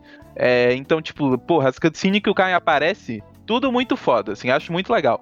Os portraits do Cain sorrindo igual um maluco, muito foda também. Eu acabei de mandar uma, uma gosto- foto do portrait aí no chat. Pra Dele. vocês verem aí, ó. É, Ó, ó, aquele mano, sorriso é de psicopata maluco, completo É ele é. maravilhoso, cara. Cara, a arte desse jogo é muito expressiva, sério. Eu gosto muito da arte desse jogo. É, E o Kain nesse jogo, tipo, ele tem momentos muito bons. É, Ele é um personagem interessante nesse jogo, mas eu odeio o desfecho dele. Porque assim, é, eu vou. Pequenos spoilers de Drakengard 2, muito pequenos mesmo, porque eu não vou nem falar detalhes do, do desfecho dele, mas é um desfecho feliz. E o Kain, ele não merece um desfecho feliz. O final do, do, do Drakengard 1 é o desfecho mais desgraçado do mundo, porque o Yokotaro olhou e falou: é o final que esse filho da puta merece. Porque ele é um psicopata. Ele é um psicopata genocida. Não, ele, ele, não ele merece é, final ele feliz. é. Não, tipo assim, a par inteira é uma par de maluco. É, maluco, Exato. sim. É só bandido. É, é que nem o, aquele áudio lá da torcida jovem do Flamengo. É a torcida jovem do Bandido, Flamengo. polícia maluco, polícia, Polícia maluco, polícia ladrão. Muito bom. Cheirador, vendedor de droga. É só a par desse jogo é isso. Então, e aí vem esse jogo Caralho. e ele fala: foda-se o desfecho do, do Drakengard 1, vamos dar um final feliz pra esse cara. E eu odiei, cara. Não, não quero um final Cara, feliz pro Kai. Tem que ser um final desgraçado. mano, ele Tá merece um maluco? final desgraçado. Drakengard tem umas paradas muito loucas de tipo, o do 1 e o 2 é maluquice e gente maluca, no 3 é a, é a, a Zero lá, tipo, pega os malucos e transa com todo mundo. É uns negócios muito Adam, absurdos, né? Adam Sandler escrevendo roteiro junto com ele. Drakengard 3 é o jogo do sexo, cara. Drakengard 3 é o jogo do sexo. É o Flamengo do Dorival transa. É o Pelo jogo amor quem de joga Deus. transa. Lúcio Frases. Nossa, É o jogo de quem transa. Mas assim, jogo do sexo. eu vou dizer aqui, Drakengard 2 é uma merda? É ok. É bem ok, assim, tipo, tem coisas boas que dá pra aproveitar ali que vieram do primeiro jogo. Tipo, a base que ele construiu o jogo, ela ainda é muito boa. Tipo, artisticamente, o visual, o estilo do, do mundo, assim, as coisas são, são legais. Ô, o problema ô, é que é Lucy, mal escrito pra cacete, é só Eu, isso. eu, eu, queria, eu queria saber a sua opinião sobre os finais do, do jogo. Tem uns ali que é bem plágio do Yokotaro, né? Do que ele fez no. Nossa, no... os finais são muito ruins. É, Porque, assim, aquele, aquele dos dragões é muito plagiado daquele final. Eu tenho uma você me sensação. lembrou de falar disso, eu acho. Porque, Aham. assim, os finais do, dos outros jogos do Yokotaro, eles têm uma função, né? Sim, tipo, sim, todo sim. outro final de jogo do Yokotaro, ele serve pra ele te dar uma outra perspectiva, pra ele Chocar também, né? alguma coisa que tava bem estabelecida. E esse fina os finais aqui é tipo, ah, vamos mudar um negocinho aqui, e aí vai mudar o final, hein? E aí muda o final. E aí você fica tipo, beleza, mas, mas pra que que mudou a porra do final? É só porque tem que, tem que ter dois finais? É só porque tem que ter mais de um final essa porra? É, é isso. Porque, assim, os finais eles não servem pra absolutamente nada narrativamente, sabe? Não serve pra nada. Assim, tem uma ideia interessante ali em um dos finais, mas é isso, é uma ideia interessante, mal aproveitada que não serve pra nada narrativamente, não serve pra nada tematicamente, Uhum. e é muito triste. Mas, como eu disse, ele meio que constrói em cima de uma base boa do primeiro jogo. Ele tem personalidade ainda, tipo, artisticamente, o mundo dele é interessante. Então, tipo, não, eu não achei um jogo péssimo. Eu achei que eu, eu achei que eu ia achar tipo uma bosta. E é tipo, porra, é legalzinho. Tem umas coisas aqui ali que eu gostei. Gostei de ver o Kain de novo, gostei de ver a Mana de novo. Então, se você gosta muito, pra caralho, de Drakengard 1, até que vale a pena jogar. É tão bom quanto? Nem fudendo. Mas nem fudendo mesmo, assim, tá tipo bem longe de ser tão bom quanto. Mas, tem uma coisinha ou outra ali, tem uns fanservicezinho pra quem gostou do primeiro que, que é legalzinho. É um jogo nota 6 ali. Nossa, Cinco, seis talvez. Lucy, caralho. Cinco. Ah, mas o Um 5, é 5, quanto? mas 6 O passos lá. tá 0 a bom. 10. O 0 a 10 é. pro 1 fica como? Pô, sei lá, um 5, 6 ali. Pro Por um? aí. Ah, o 2 é melhor então. Não, não, um é muito melhor. Não, não, pro 1, pro 1. Não, desculpa, pro 1. É. É. Um é um 8. Fácil. Pera aí, Eu deixa só, eu não ver se eu dou, entendi. eu só O- não dou 10 porque a gameplay é uma merda, né mesmo? Gameplay 2. O 2 O não é do 10. Yokotaro, é isso? O 2 dois não não. é do Yokotaro. Ah. Mas o 3 é. O 3 é. O 3 é. O 3 é E legal. um também, e um E também. aí o que vale O três porque é o jogo do sexo. Yokotaro é o E jogo do 3. O 2 não. Aí É, o 3 exato. volta a ser bom. O 3 volta a ser bom. Entendi. A gameplay continua uma merda, Ricardo. Mas o Uhum. jogo Mas é é, um, mas é um cadinho melhor, né? Do que. Não, eu, eu, eu vou sempre bater na tecla que eu odeio a gameplay de, de Drakengard. Não, é odeio ruim. jogar, É eu odeio jogar Drakengard, mas eu amo Não, a história e, e- e é um- sonora. E é um jogo que não funciona em lugar nenhum. Você vai Nossa, emular, não tá funciona. maluco. no PlayStation 3 não funciona. Nossa, eu sou É um jogo Dizem que no é um emulador funciona. Dizem que Não. no emulador funciona. É o funciona emulador mal, mal. roda bem Mal, mal. Mal, mal. Mal, mal. Bem mal, assim. Bom, se tiver um PC pica, roda melhor do que no PS3. Ah, não, é. Se você tiver um PC muito pica, deve rodar, mas, tipo, no geral, assim, eu já vi gente com RTX 3060 Caralho, Gusta. Falando não. que o jogo tava rodando malzão, velho, que tava dando glitch, pô. Aí Às vezes não, é a build do emulador também, né, velho? Aí não, pô. Mas é Mas, isso, enfim. gente. Drakengard 1, é- Drakengard 2 é um dos jogos já feitos. É ok. Não me agrediu tanto quanto eu esperava. Mas também não é bom, não. Você É um jogo. tem, cê tem um jogo original, né, Lúcio? Inclusive, mídia física original, ah, né? esqueci de falar isso. Eu tenho o jogo original, ele, ele veio um pouco arranhado. E eu comecei a jogar, ah, falei pro amigo meu. verdade, né? Falei pra um amigo meu, porra, mó medo de travar essa porra no meio, cara. Dito e feito, cara. No último, faltando dois capítulos pra terminar o jogo, essa porra que travou. Eu tive que pariu. ver o resto no YouTube, cara. Muito triste. Você não, você não terminou de jogar o resto? Não conseguiu? Não, foda-se, que Caralho, começar no emulador de novo, né? Aí, pô, vai zerar tudo de novo. É. Pô, vou te, O Lucy Games não terminou de jogar um vou jogo? te, eu vou te Caralho. falar que aconteceu isso parecido comigo, cara. Quando eu tinha PlayStation 2, eu comprei lá o Final Fantasy X Piratão, né? Obviamente, lá, Matrix e tal, aquela coisa toda. Aí eu fui, pô, coloquei o jogo lá no videogame, comecei a jogar, falei, caramba, pô, Final Fantasy X, velho, muito foda, que não sei o quê. Aí o jogo travou. Eu, porra, não, não era como se eu chegasse e falasse, mãe, vamos comprar outro, tá ligado? Eu tinha 12 anos. O que que eu fiz? Fui lá na Puro Games, que é a locadora de videogames Puro Games. puro grande pro games. Aluguei o original. Cheguei lá, Fernandão, Final Fantasy X por gentileza. Aí tu só passou o trechinho e devolveu. Passei o trechinho e devolvi. Aí travou de novo. Fui lá, Porra, peguei. Caralho. Joguei, aí eu zerei o jogo. Aí não travou mais, o jogo tava perfeitinho, da metade pra lá. Aí foi assim que eu zerei Final Fantasy X no Porra, PlayStation 2. Caralho, Gusto. Pô, eu- o Daniel do passado deveria ter pensado nisso, porque eu joguei um God of War 1 traduzido em PTBR lá, pirata. Caralho. Também travou. Mas enfim. Pô, é, é foda Ô, isso. Daniel, Daniel, Daniel, Daniel. Oi. Queria dizer aqui também que escrevi um textinho sobre Drakengard 2 lá no meu Medium, medium.com barra arroba Copa Pistal. Vocês vão lá. Vocês podem ler o meu textinho sobre Drakengard 2. Tem texto sobre Katamari, tem sobre Homem-Aranha Ô. também aí que o Ricardo falou. Eu Não é o jogo, é o filme. Eu vou botar o link na descrição do, do episódio. Bravo, bravo, bravo. E aí vocês podem ir lá ler. Sim, é tudo que eu falei aqui vai estar lá no texto. Então não sei se adianta muito ler agora, mas vai lá ler. Me Dá, dá segue. um audiobook, audiobook da Lucy, né? Porra. É isso aí. Dá um, dá, dá Vai lendo, lá. ouvi- ouvindo as palminhas. Ah, lá, É, tem, essa, tem, 70 tem palminha. palminha no, É, tô tem a ligado. palminha no Medium. É tipo Tô a ligado. curtida. É, e Sr. Wash?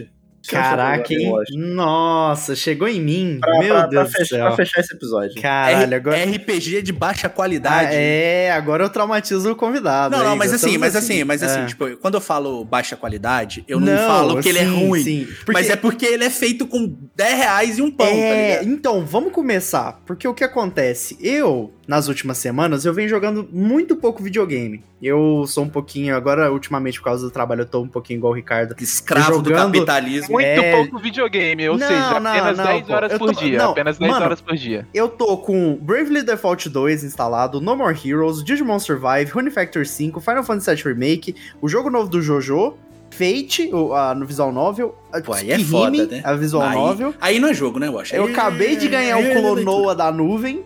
Eu rebaixei Metal Gear Solid 5, Phantom Pain e comprei Diablo 3. Pô, Wash, tu é muito torto, cara. tá ligado? Tá Pelo ligado? amor de Deus, você citou uns 10 jogos. Pra que caralho? velho? Não, só que tá no cantinho da minha tela aqui. Mas enfim, o jogo que eu tô jogando. lá, tweetou lá, pô, Diablo 3 tá em promoção, vale a Pô, pena? Eu respondi, pô. vale não, acho. Pô, Aí ele, não, Diablinho. pô, já hum, comprei, já joguei 3 horas Pica. aqui. O, Pica. o- mas o Wash ele faz esses tweets que é tipo Pica. assim, ah, um like eu compro, sabe? É, o Wash é, é- é tipo assim: o Wash 8 horas da manhã, pô. e aí ele mesmo dá Pô. like, sabe? Que no cu, vontade de velho. jogar Metal Gear Solid. Aí dá meio-dia, pô. E se eu jogasse o No More Heroes? Aí dá 4 horas. Hum, nossa, o Final Fantasy V, que cu, saudade. Inclusive, eu, eu, eu tinha uma thread do Twitter que eu tenho que resgatar ela e voltar. Que eu, eu tenho uma thread em que eu vou, eu vou só, tipo, dando coach, assim, em tweets Ai, que ai. o Wash falou que tava com vontade de jogar alguma coisa. Tomar no cu, é foda. Aí eu tava catalogando todas as vezes. Mas bom, enfim, o joguinho que eu tenho jogado ultimamente, que eu venho, por causa do trabalho, jogando em pequenas quantidades e eu não estou achando, né? Que é o Doses termo. homeopáticas. É, que é o termo cunhado pelos os filhos da puta aqui, de que eu entro de cabeça num jogo e jogo O 80 achar. horas. Ele o é, acha, ele o acha. Exato. Assim, não tá mentindo, né? Mas, enfim. E o jogo que eu venho tá jogando ultimamente é o Legend of Heroes Trails in the Sky First Chapter. É um nome Nossa. ridículo de grande. Ô, Wash, me diz Oi. uma coisa. Eu, eu sempre tive vontade de jogar Aham. dessa série aí, Legend of Heroes, Trails in the Sky, Sim, sei lá pode qual é falar nome só da série. Trails, Trails in the Sky, é, enfim. E Ah. aí eu, eu nunca sei por onde começar. Por onde que Então, começa, porra? Vamos lá, deixa eu primeiro Aí, contar ó, minha história amanhã, com o jogo. Amanhã, vídeo no canal Pixel do Gusto. Porra, muito Por onde começar? Eu, eu ainda Muito farei, eu ainda vou fazer um vídeo sobre essa série, porque é realmente interessante falar sobre, porque é muito confuso. Muito pica. Olha só, vamos lá. Primeiro eu quero contar a questão do jogo, porque eu acho que a franquia. É porque, tipo, o nome Legends of Heroes é tipo. Ele meio que vem junto, tipo um Shin Megami Tensei, e aí Lara Lara o nome do jogo, né? Porque o Legend Pô, of é Heroes muito genérico, né? Tipo assim, é, muito genérico. A lenda É por- do jogo, o jogo. Isso, sabe? é porque, tipo, o Legend of Heroes vem. É, primeiro, o jogo é desenvolvido pela Nihon Falcon, né? O nome da empresa. E a Nihon Falcon, pra quem não sabe, publica Trails, né? Que é essa franquia. Que é, é alguma coisa, não sei o que lá, Kiseki, que é o Trails, é, né? Igual vai sair agora o Sora no Kiseki. O isso, o Sora no Kiseki, que é o Trails of. É, Trails from Zero, o nome Trails from, from Zero, É. isso. E aí o que acontece? A Nihon Falcon ela publica também o Is, a franquia Is. E a- a- o Legend of Heroes e o Is são duas franquias que, tipo, é, foram é, cunhadas, né? Criadas no. pra, pra todo um público japonês hardcore de, de videogame.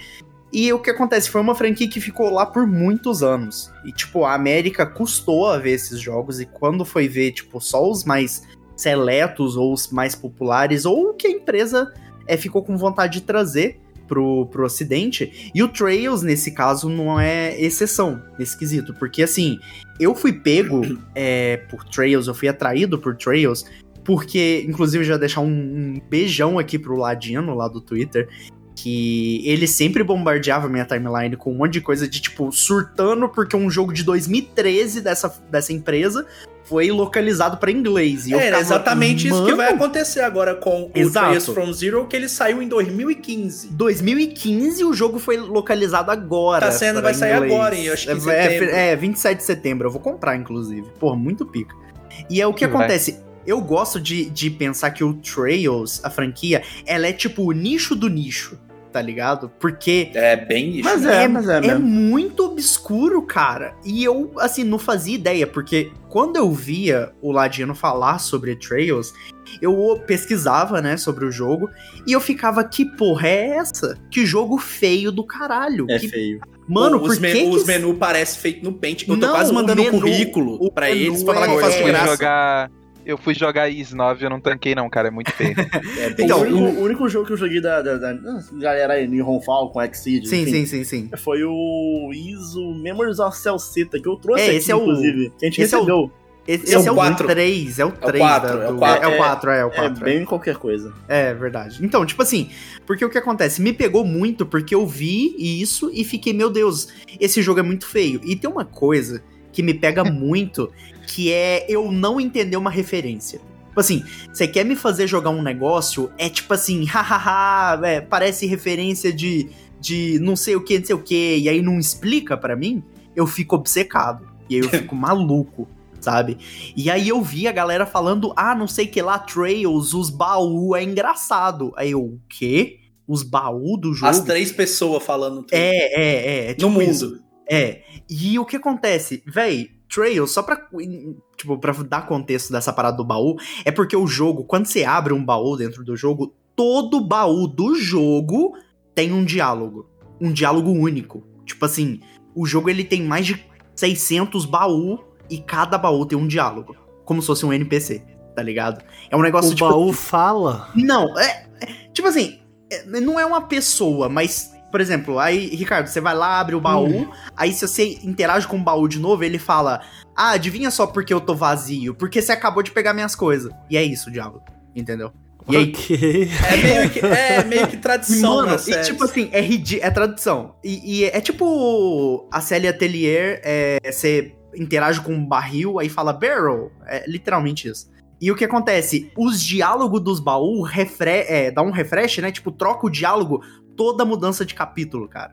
É ridículo, é ridículo. Por isso que é tipo, Viagem. o jogo 2015 foi receber a localização em inglês agora. Porque você tem que traduzir a porra dos diálogos dos baús, cara. É um negócio absurdo de. de E também porque eles não ridículo. têm dinheiro pra trazer Exato, os jogos exato. sozinhos, porque eles Porque- são um estúdio muito pequeno. Isso, porque é, um, é muito nichado. E aí Mas a traduz pra cá, traduz pra cá, ocidente, e aí, É. tipo, vende cinco cópias. É, tipo isso. É, meio que tipo isso. isso. Tipo Cê- isso. eu, eu tenho certeza que nessa, desse Game Pass da Sony aí, os Is que estão lá vão ficar lá mó tempão, porque. Nossa, é, pra caralho.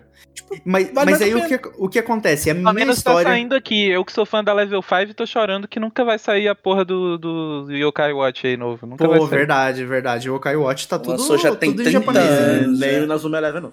Ah, cala a boca, Daniel. Ah, vai, ô, ô Lúcio, vai sair, mas naquele esquema, né?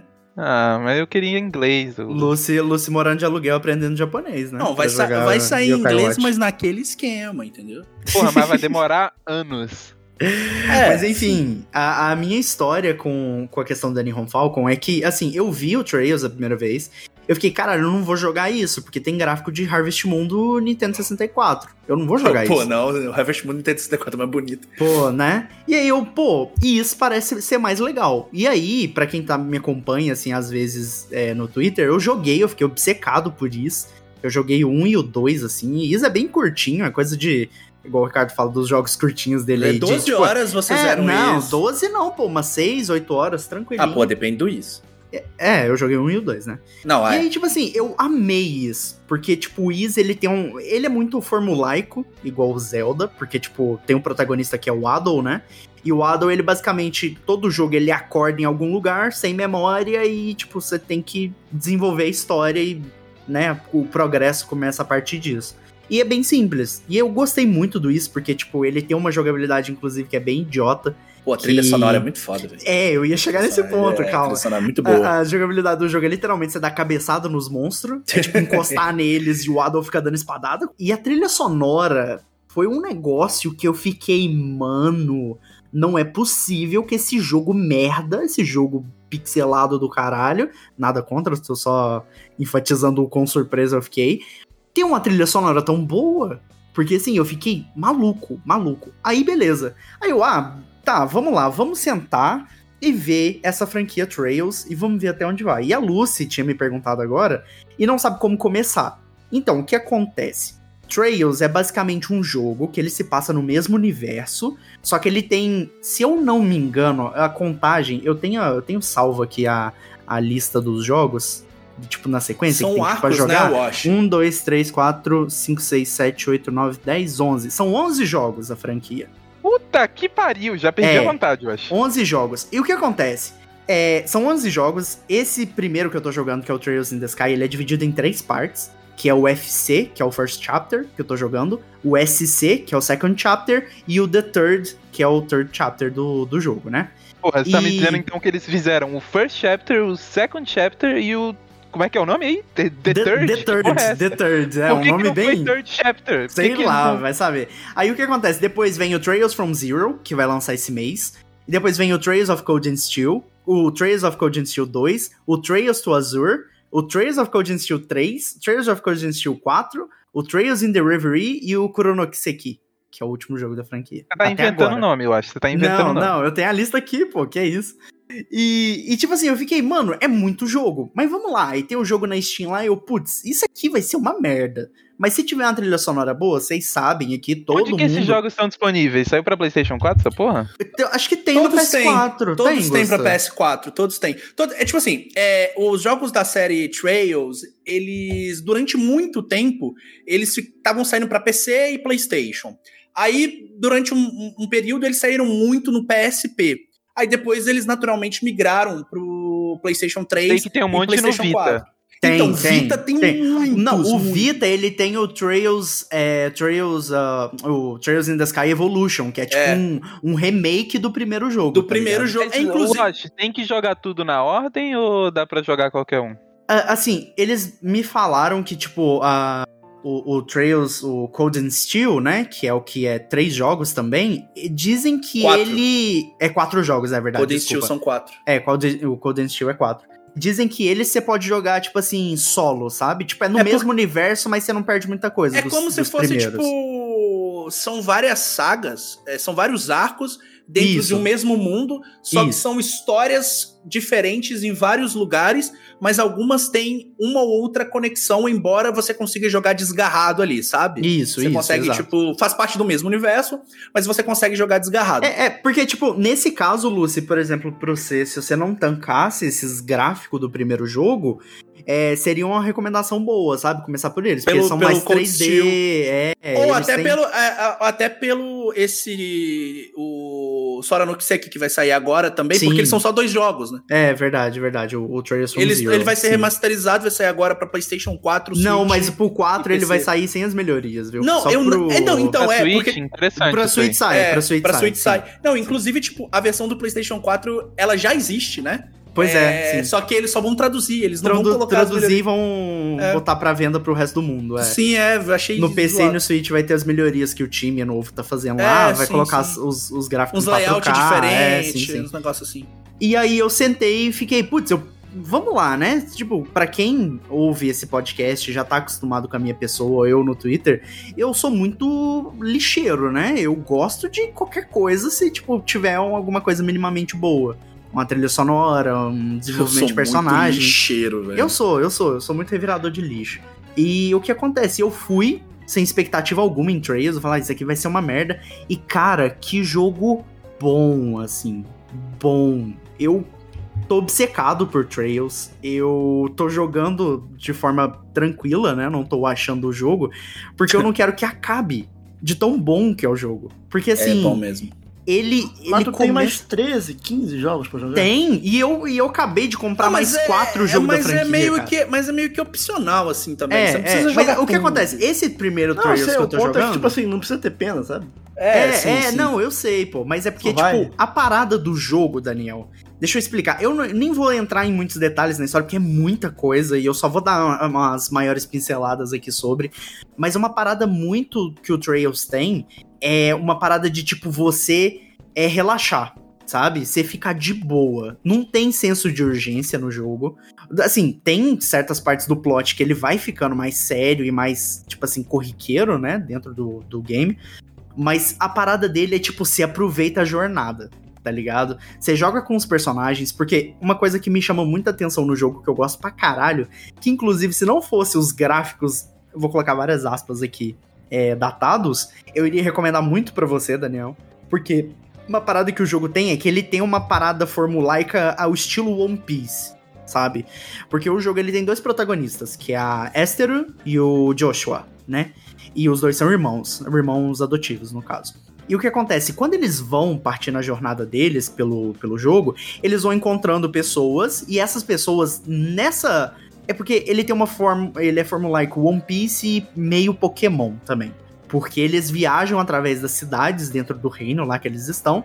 E eles são uma coisa dentro do, do jogo chamado Bracers. E os Bracers, eles são como se fosse uma guilda a lá Fairy Tail, sabe? Guilda dos aventureiros de um, de um RPG de mesa.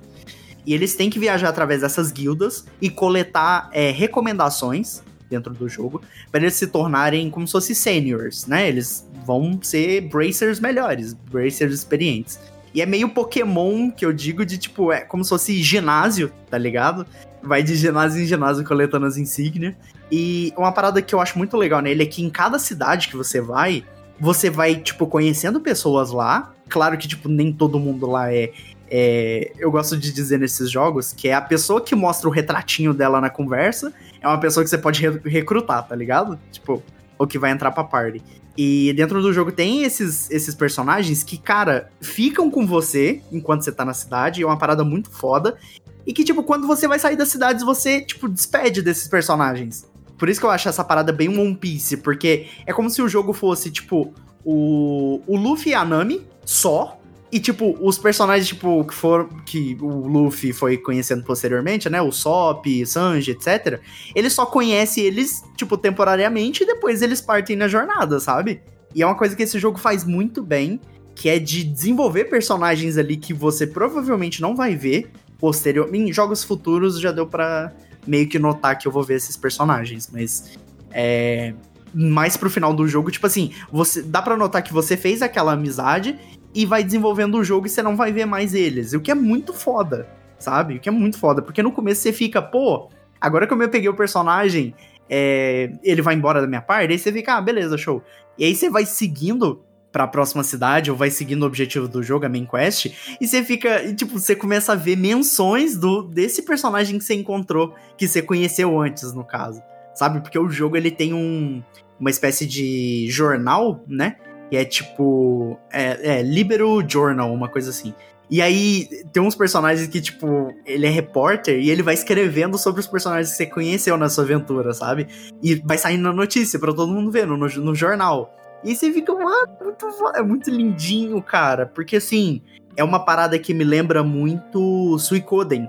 Eu não sei se vocês já jogaram, mas Suicoden é uma parada que me quebra Oh. muito. Ou seja, joguei. Pô, Gusta, o, o Suicoden é uma parada que me pega muito, que eu sempre choro, cara, sempre choro no final de todo o Suicoden. No final de todo o Suicoden eu choro. Eu joguei dois Suicoden até hoje, mas no final dos dois eu chorei. Sabe por que que eu chorei? Porque eles são da Konami. Não, também. Mas uma parada que me pega muito no Suicoden é que no final do jogo mostra como os personagens que você recrutou é, seguem até o resto da vida deles. Muito pica, é muito foda. Que, tipo, não, acho que até hoje não teve nenhum jogo assim mano, que é replicou muito, foda. bem esse sistema do Suicoden, É cara. muito É foda. muito porque, foda. tipo, é personagem que. Pô, o personagem ele faz juras de, tipo, ele jura lealdade a líder, você. é. É um personagem que, tipo, ele, cara. ele. Você pede ele pra matar, ele mata. Você pede ele pra proteger, ele protege. E aí, tipo, no final do jogo aparece nos créditos: Ah, o Gusta virou padeiro. Porra, é muito pica, é muito foda. E eu Aí gosto Isso aqui é disso. pra mim? Pô, eu, eu gosto muito disso. Isso tem. Não O dessa Gusta forma. virou um padeiro. Dessa forma. Não, só botei o nome Pô, genérico aqui. cara, o, o, o Suicoden 2 é um dos jogos. É um dos melhores jogos que eu já joguei. Pô, eu também. É, É, muito bom. É muito É bom. Tomara que volte. Tomara, por favor. Mas, ainda falando sobre Trails, cara, eu fiquei assim. É, extasiado do quão bom esse jogo é, tá ligado? Eu fiquei, caralho, meu Deus do céu, porque muita gente não tá falando de Trails nessa porra. Cara, eu, fiquei lembro maluco. que teve uma galera assim que quando saiu o Trails in the Sky, quando ele Uhum. saiu pro PSP, eu lembro que uma galera falou bastante dele na época. Inclusive, essa versão de PSP é ótima. É muito do- boa, é muito boa. É a, que tem, é, é a que tem mais ou menos no PC. na só Steam, que é, com- só que é, remasterizada, né? Que saiu Só pra que, PlayStation tipo, 4 também. A, a- parada do Trails, pelo menos no PC, é, é meio chatinho pra quem não sabe fazer esse tipo de coisa, mas você tem que modar ela um pouquinho. Você tem que. Porque, igual eu, pelo menos pra mim, eu joguei umas 10 horas do jogo com, tipo, sem mudar nada, né? E aí depois eu fui baixar uns modzinhos. Modzinhos assim, é só substituir arquivo na pasta do jogo, é bem simples. Mas eu coloquei, tipo, a, loca- a dublagem Nem japonesa. craquear jogo, né? É, exato. Eu coloquei a dublagem japonesa do jogo, que só tem vozeirão, inclusive. Tem, porra, tem dublador do Kakashi no, no voice acting. tem, tem, porra, tem, porra, dublador pra caralho, assim, que você vai reconhecer as vozes. É porque esses jogos são muito populares no Japão. São, Inclusive, o muito. Is lá, existe uma Muito. rixa entre fã de Zelda e fã de Is. Sim, É sim, bizarro. sim. E eu coloquei a trilha sonora do Evolution, né? Que eu falei pra Lucy, que é o que tem no Vita. E, nossa, deixa a experiência do jogo, assim, excepcional. Porque uma coisa que os jogos da, da Nihon Falcon, pra mim, até agora, estão sendo, assim, excepcionais. E eu digo assim, nível. nível Nier. Nier Replicant, nível Final Fantasy VI, pra mim, pelo menos, né? De tipo assim, cara, eu vou falar pra vocês, todo dia, todos os dias, desde quando eu comecei a jogar Trails, eu escuto no mínimo cinco músicas da, Dá pra ver no seu da Instagram. playlist. Cara, é, é ridículo, assim, É, a trilha sonora. Tipo, o tema de batalha do jogo é. Você fica, mano, como isso aqui saiu em 2009, tá ligado? Não, eles, não eles ninguém têm. pô, a, a turminha da música, A equipe É. de músicos deles Nossa, é você tá abençoada. Mano, velho, tipo assim, não precisa nem acreditar na minha palavra. Manda aí num Spotify um. Não, é muito bom. Deadly é muito bom. Temptation do, do Is, é, Is 8 Lacrimosa of Dana. Nossa, você tá maluco, cara. É 100% É, é. eu só é do rock, tá ligado? É Nossa, aquele, é bom aquele demais. meme do faça uma trilha sonora, aí tá o piano pegando fogo. tá? É, é, exato. Faz ó, qualquer coisa aí, aí o maluco tocando É, piano no Isso, piano pegando fogo. piano pegando fogo, é tipo isso. E, e assim, eu tô apaixonado por Trails. E eu acho que, porra, eu nem consigo falar tanto do jogo, porque senão eu ficaria aqui horas falando e o Daniel vai me matar. Eu já sei que ele tá com a cara feia aqui pra mim, eu nem preciso ver a cara dele pra descobrir isso. É, não a minha cara olhar. mesmo. É a cara dele. Eu vou É, Daniel, cara entradas, né, pô? Mas. É. fazer, pensa, pensa, no, pensa no Vegeta, então, é a mesma coisa. É, pô, pô, caralho. Mas assim, eu assim, eu só consigo recomendar Trails. Inclusive, eu vou fazer super jabá aqui de que a nuvem tá com promoção do, tipo dos seis primeiros jogos da franquia. Pelo amor de Deus, o Trails custa 18 reais no computador. E com o cupom do Splitcast fica mais Porra, barato com o cupom do Splitcast, eu comprei quatro jogos usando o cupom do Splitcast. Eu Olha gastei aí. 100 reais em jogo. Eu mal terminei o primeiro jogo, eu já comprei os próximos quatro e vou comprar o, o Sora, o Sora, é, o Sora no Kiseki, que vai lançar no, no final do mês agora. Eu vou me dar de presente de aniversário. Tomara que venha barato, né? Porque jogo japonês começou Pô, a custar caro em eu, todo acho que, lugar, né? eu acho que deve vir uns 70, 90 reais, assim, eu acho. Eu chuto. O Soul Mas, né? Hackers 2 tá 299 até no Porra, PC, bicho. caralho, né? Inclusive, quem quiser meiar o Soul Hackers aí, estou disponível. eu fiquei com vontade de jogar depois do Gusto ter falado. Mas assim, Pode. gente, é, Trails é excepcional. Eu tô amando o jogo e eu recomendo assim fácil. Pra quem, tipo, quer sair dessa mesmice aí da, da, do mainstream e quer jogar alguma coisa legal. Tipo, o jogo é muito simples. E ele tem uma trilha sonora muito boa, um voice acting muito bom, uma história cativante. Que, tipo, no começo, assim, não é muita coisa. Mas dá pra você ver que o jogo é extremamente carinhoso, assim, é bem fofinho. É, o universo é muito bem E construído, né? Muito bem construído, os personagens são muito bons. E o Yoshua, né, o, o- um dos protagonistas do jogo, ele toca o tema da, da Fena do Is na, na gaita, que é muito pica. Então, é isso. Joguem Trails, gostoso demais.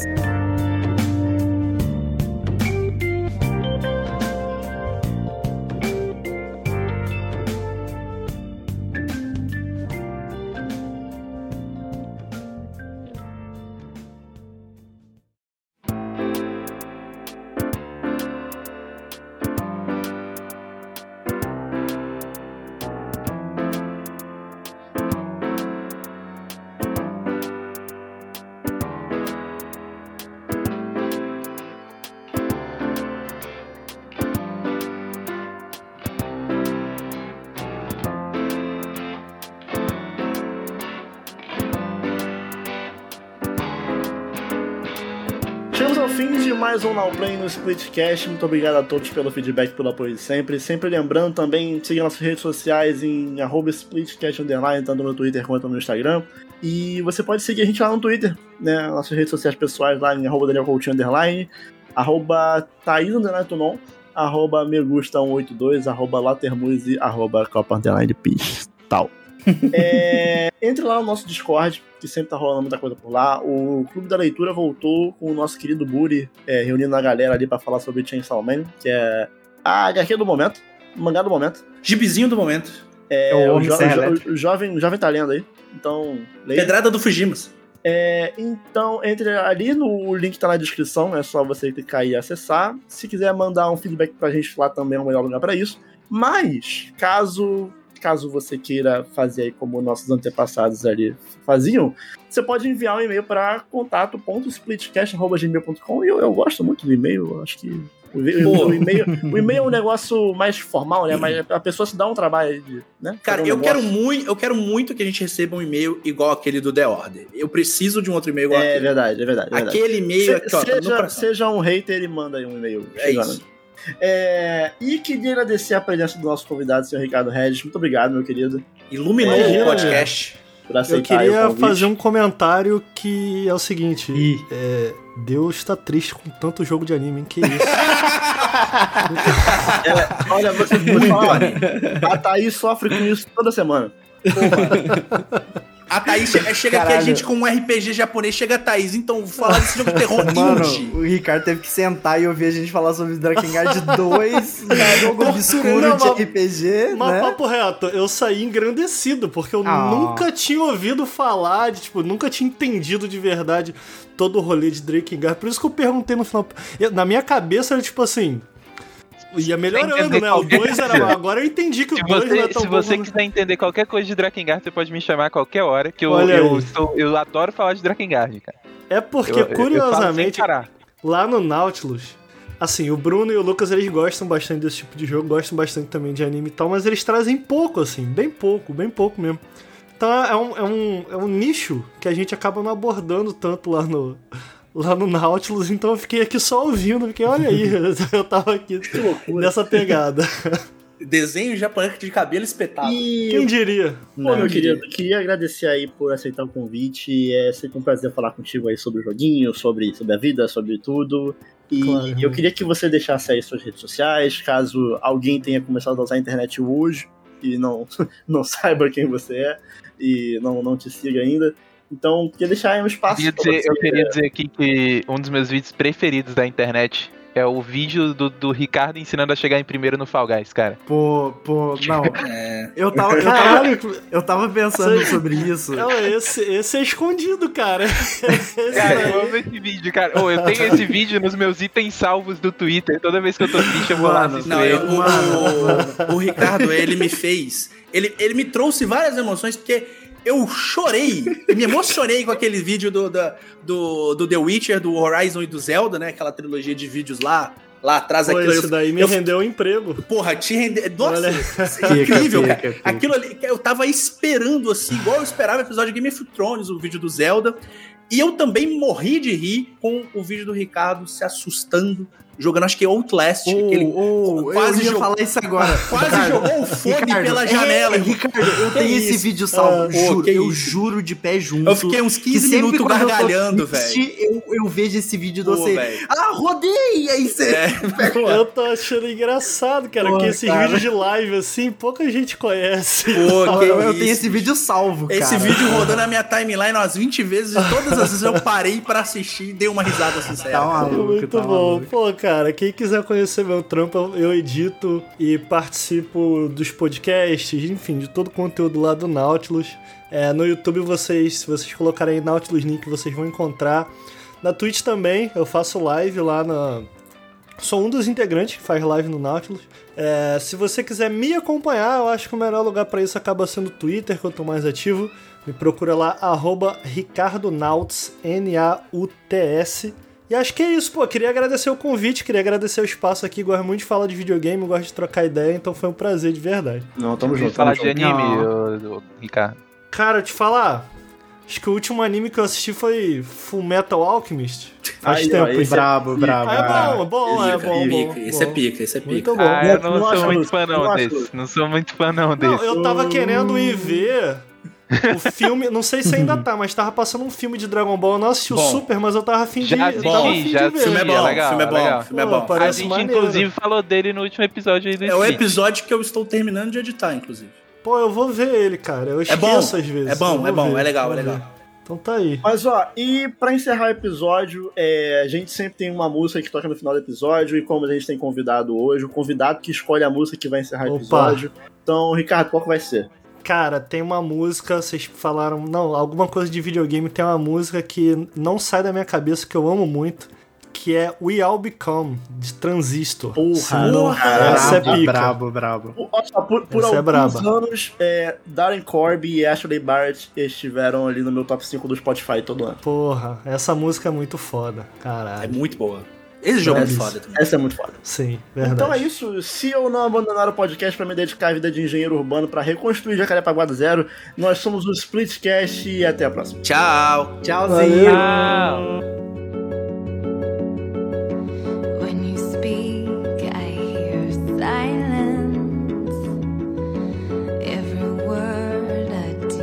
I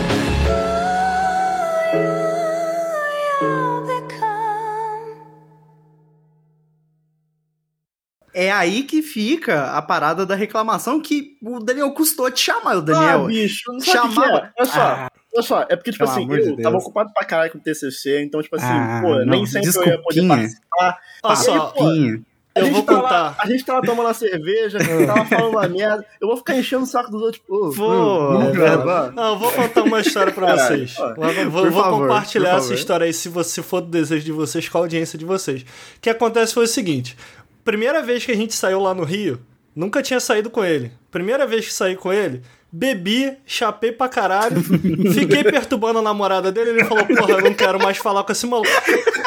Entendeu? Eu lembro, eu lembro do Daniel falar, Caraca, pô, eu tava não- mamadão, meu irmão. E eu ficava lá no colégio. Aí a minha menina era professora, né? Caralho.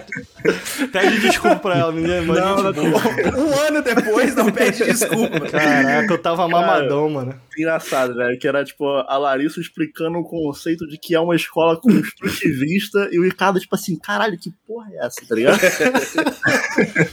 Pô, Daniel, Pô, Daniel, me- aí que você tinha que cobrar. Ô, Ricardo, eu só te perdoo Eu- se você vir gravar, porra. E o Ricardo, muito, e o Ricardo muito puto que tinha que pagar, sei lá, 3 reais pro banheiro, tá ligado? Pô, isso aí é um absurdo, pode Tem que velho. pagar mas 3 tô- reais pra ir ao banheiro? Que porra é correto, tô correto.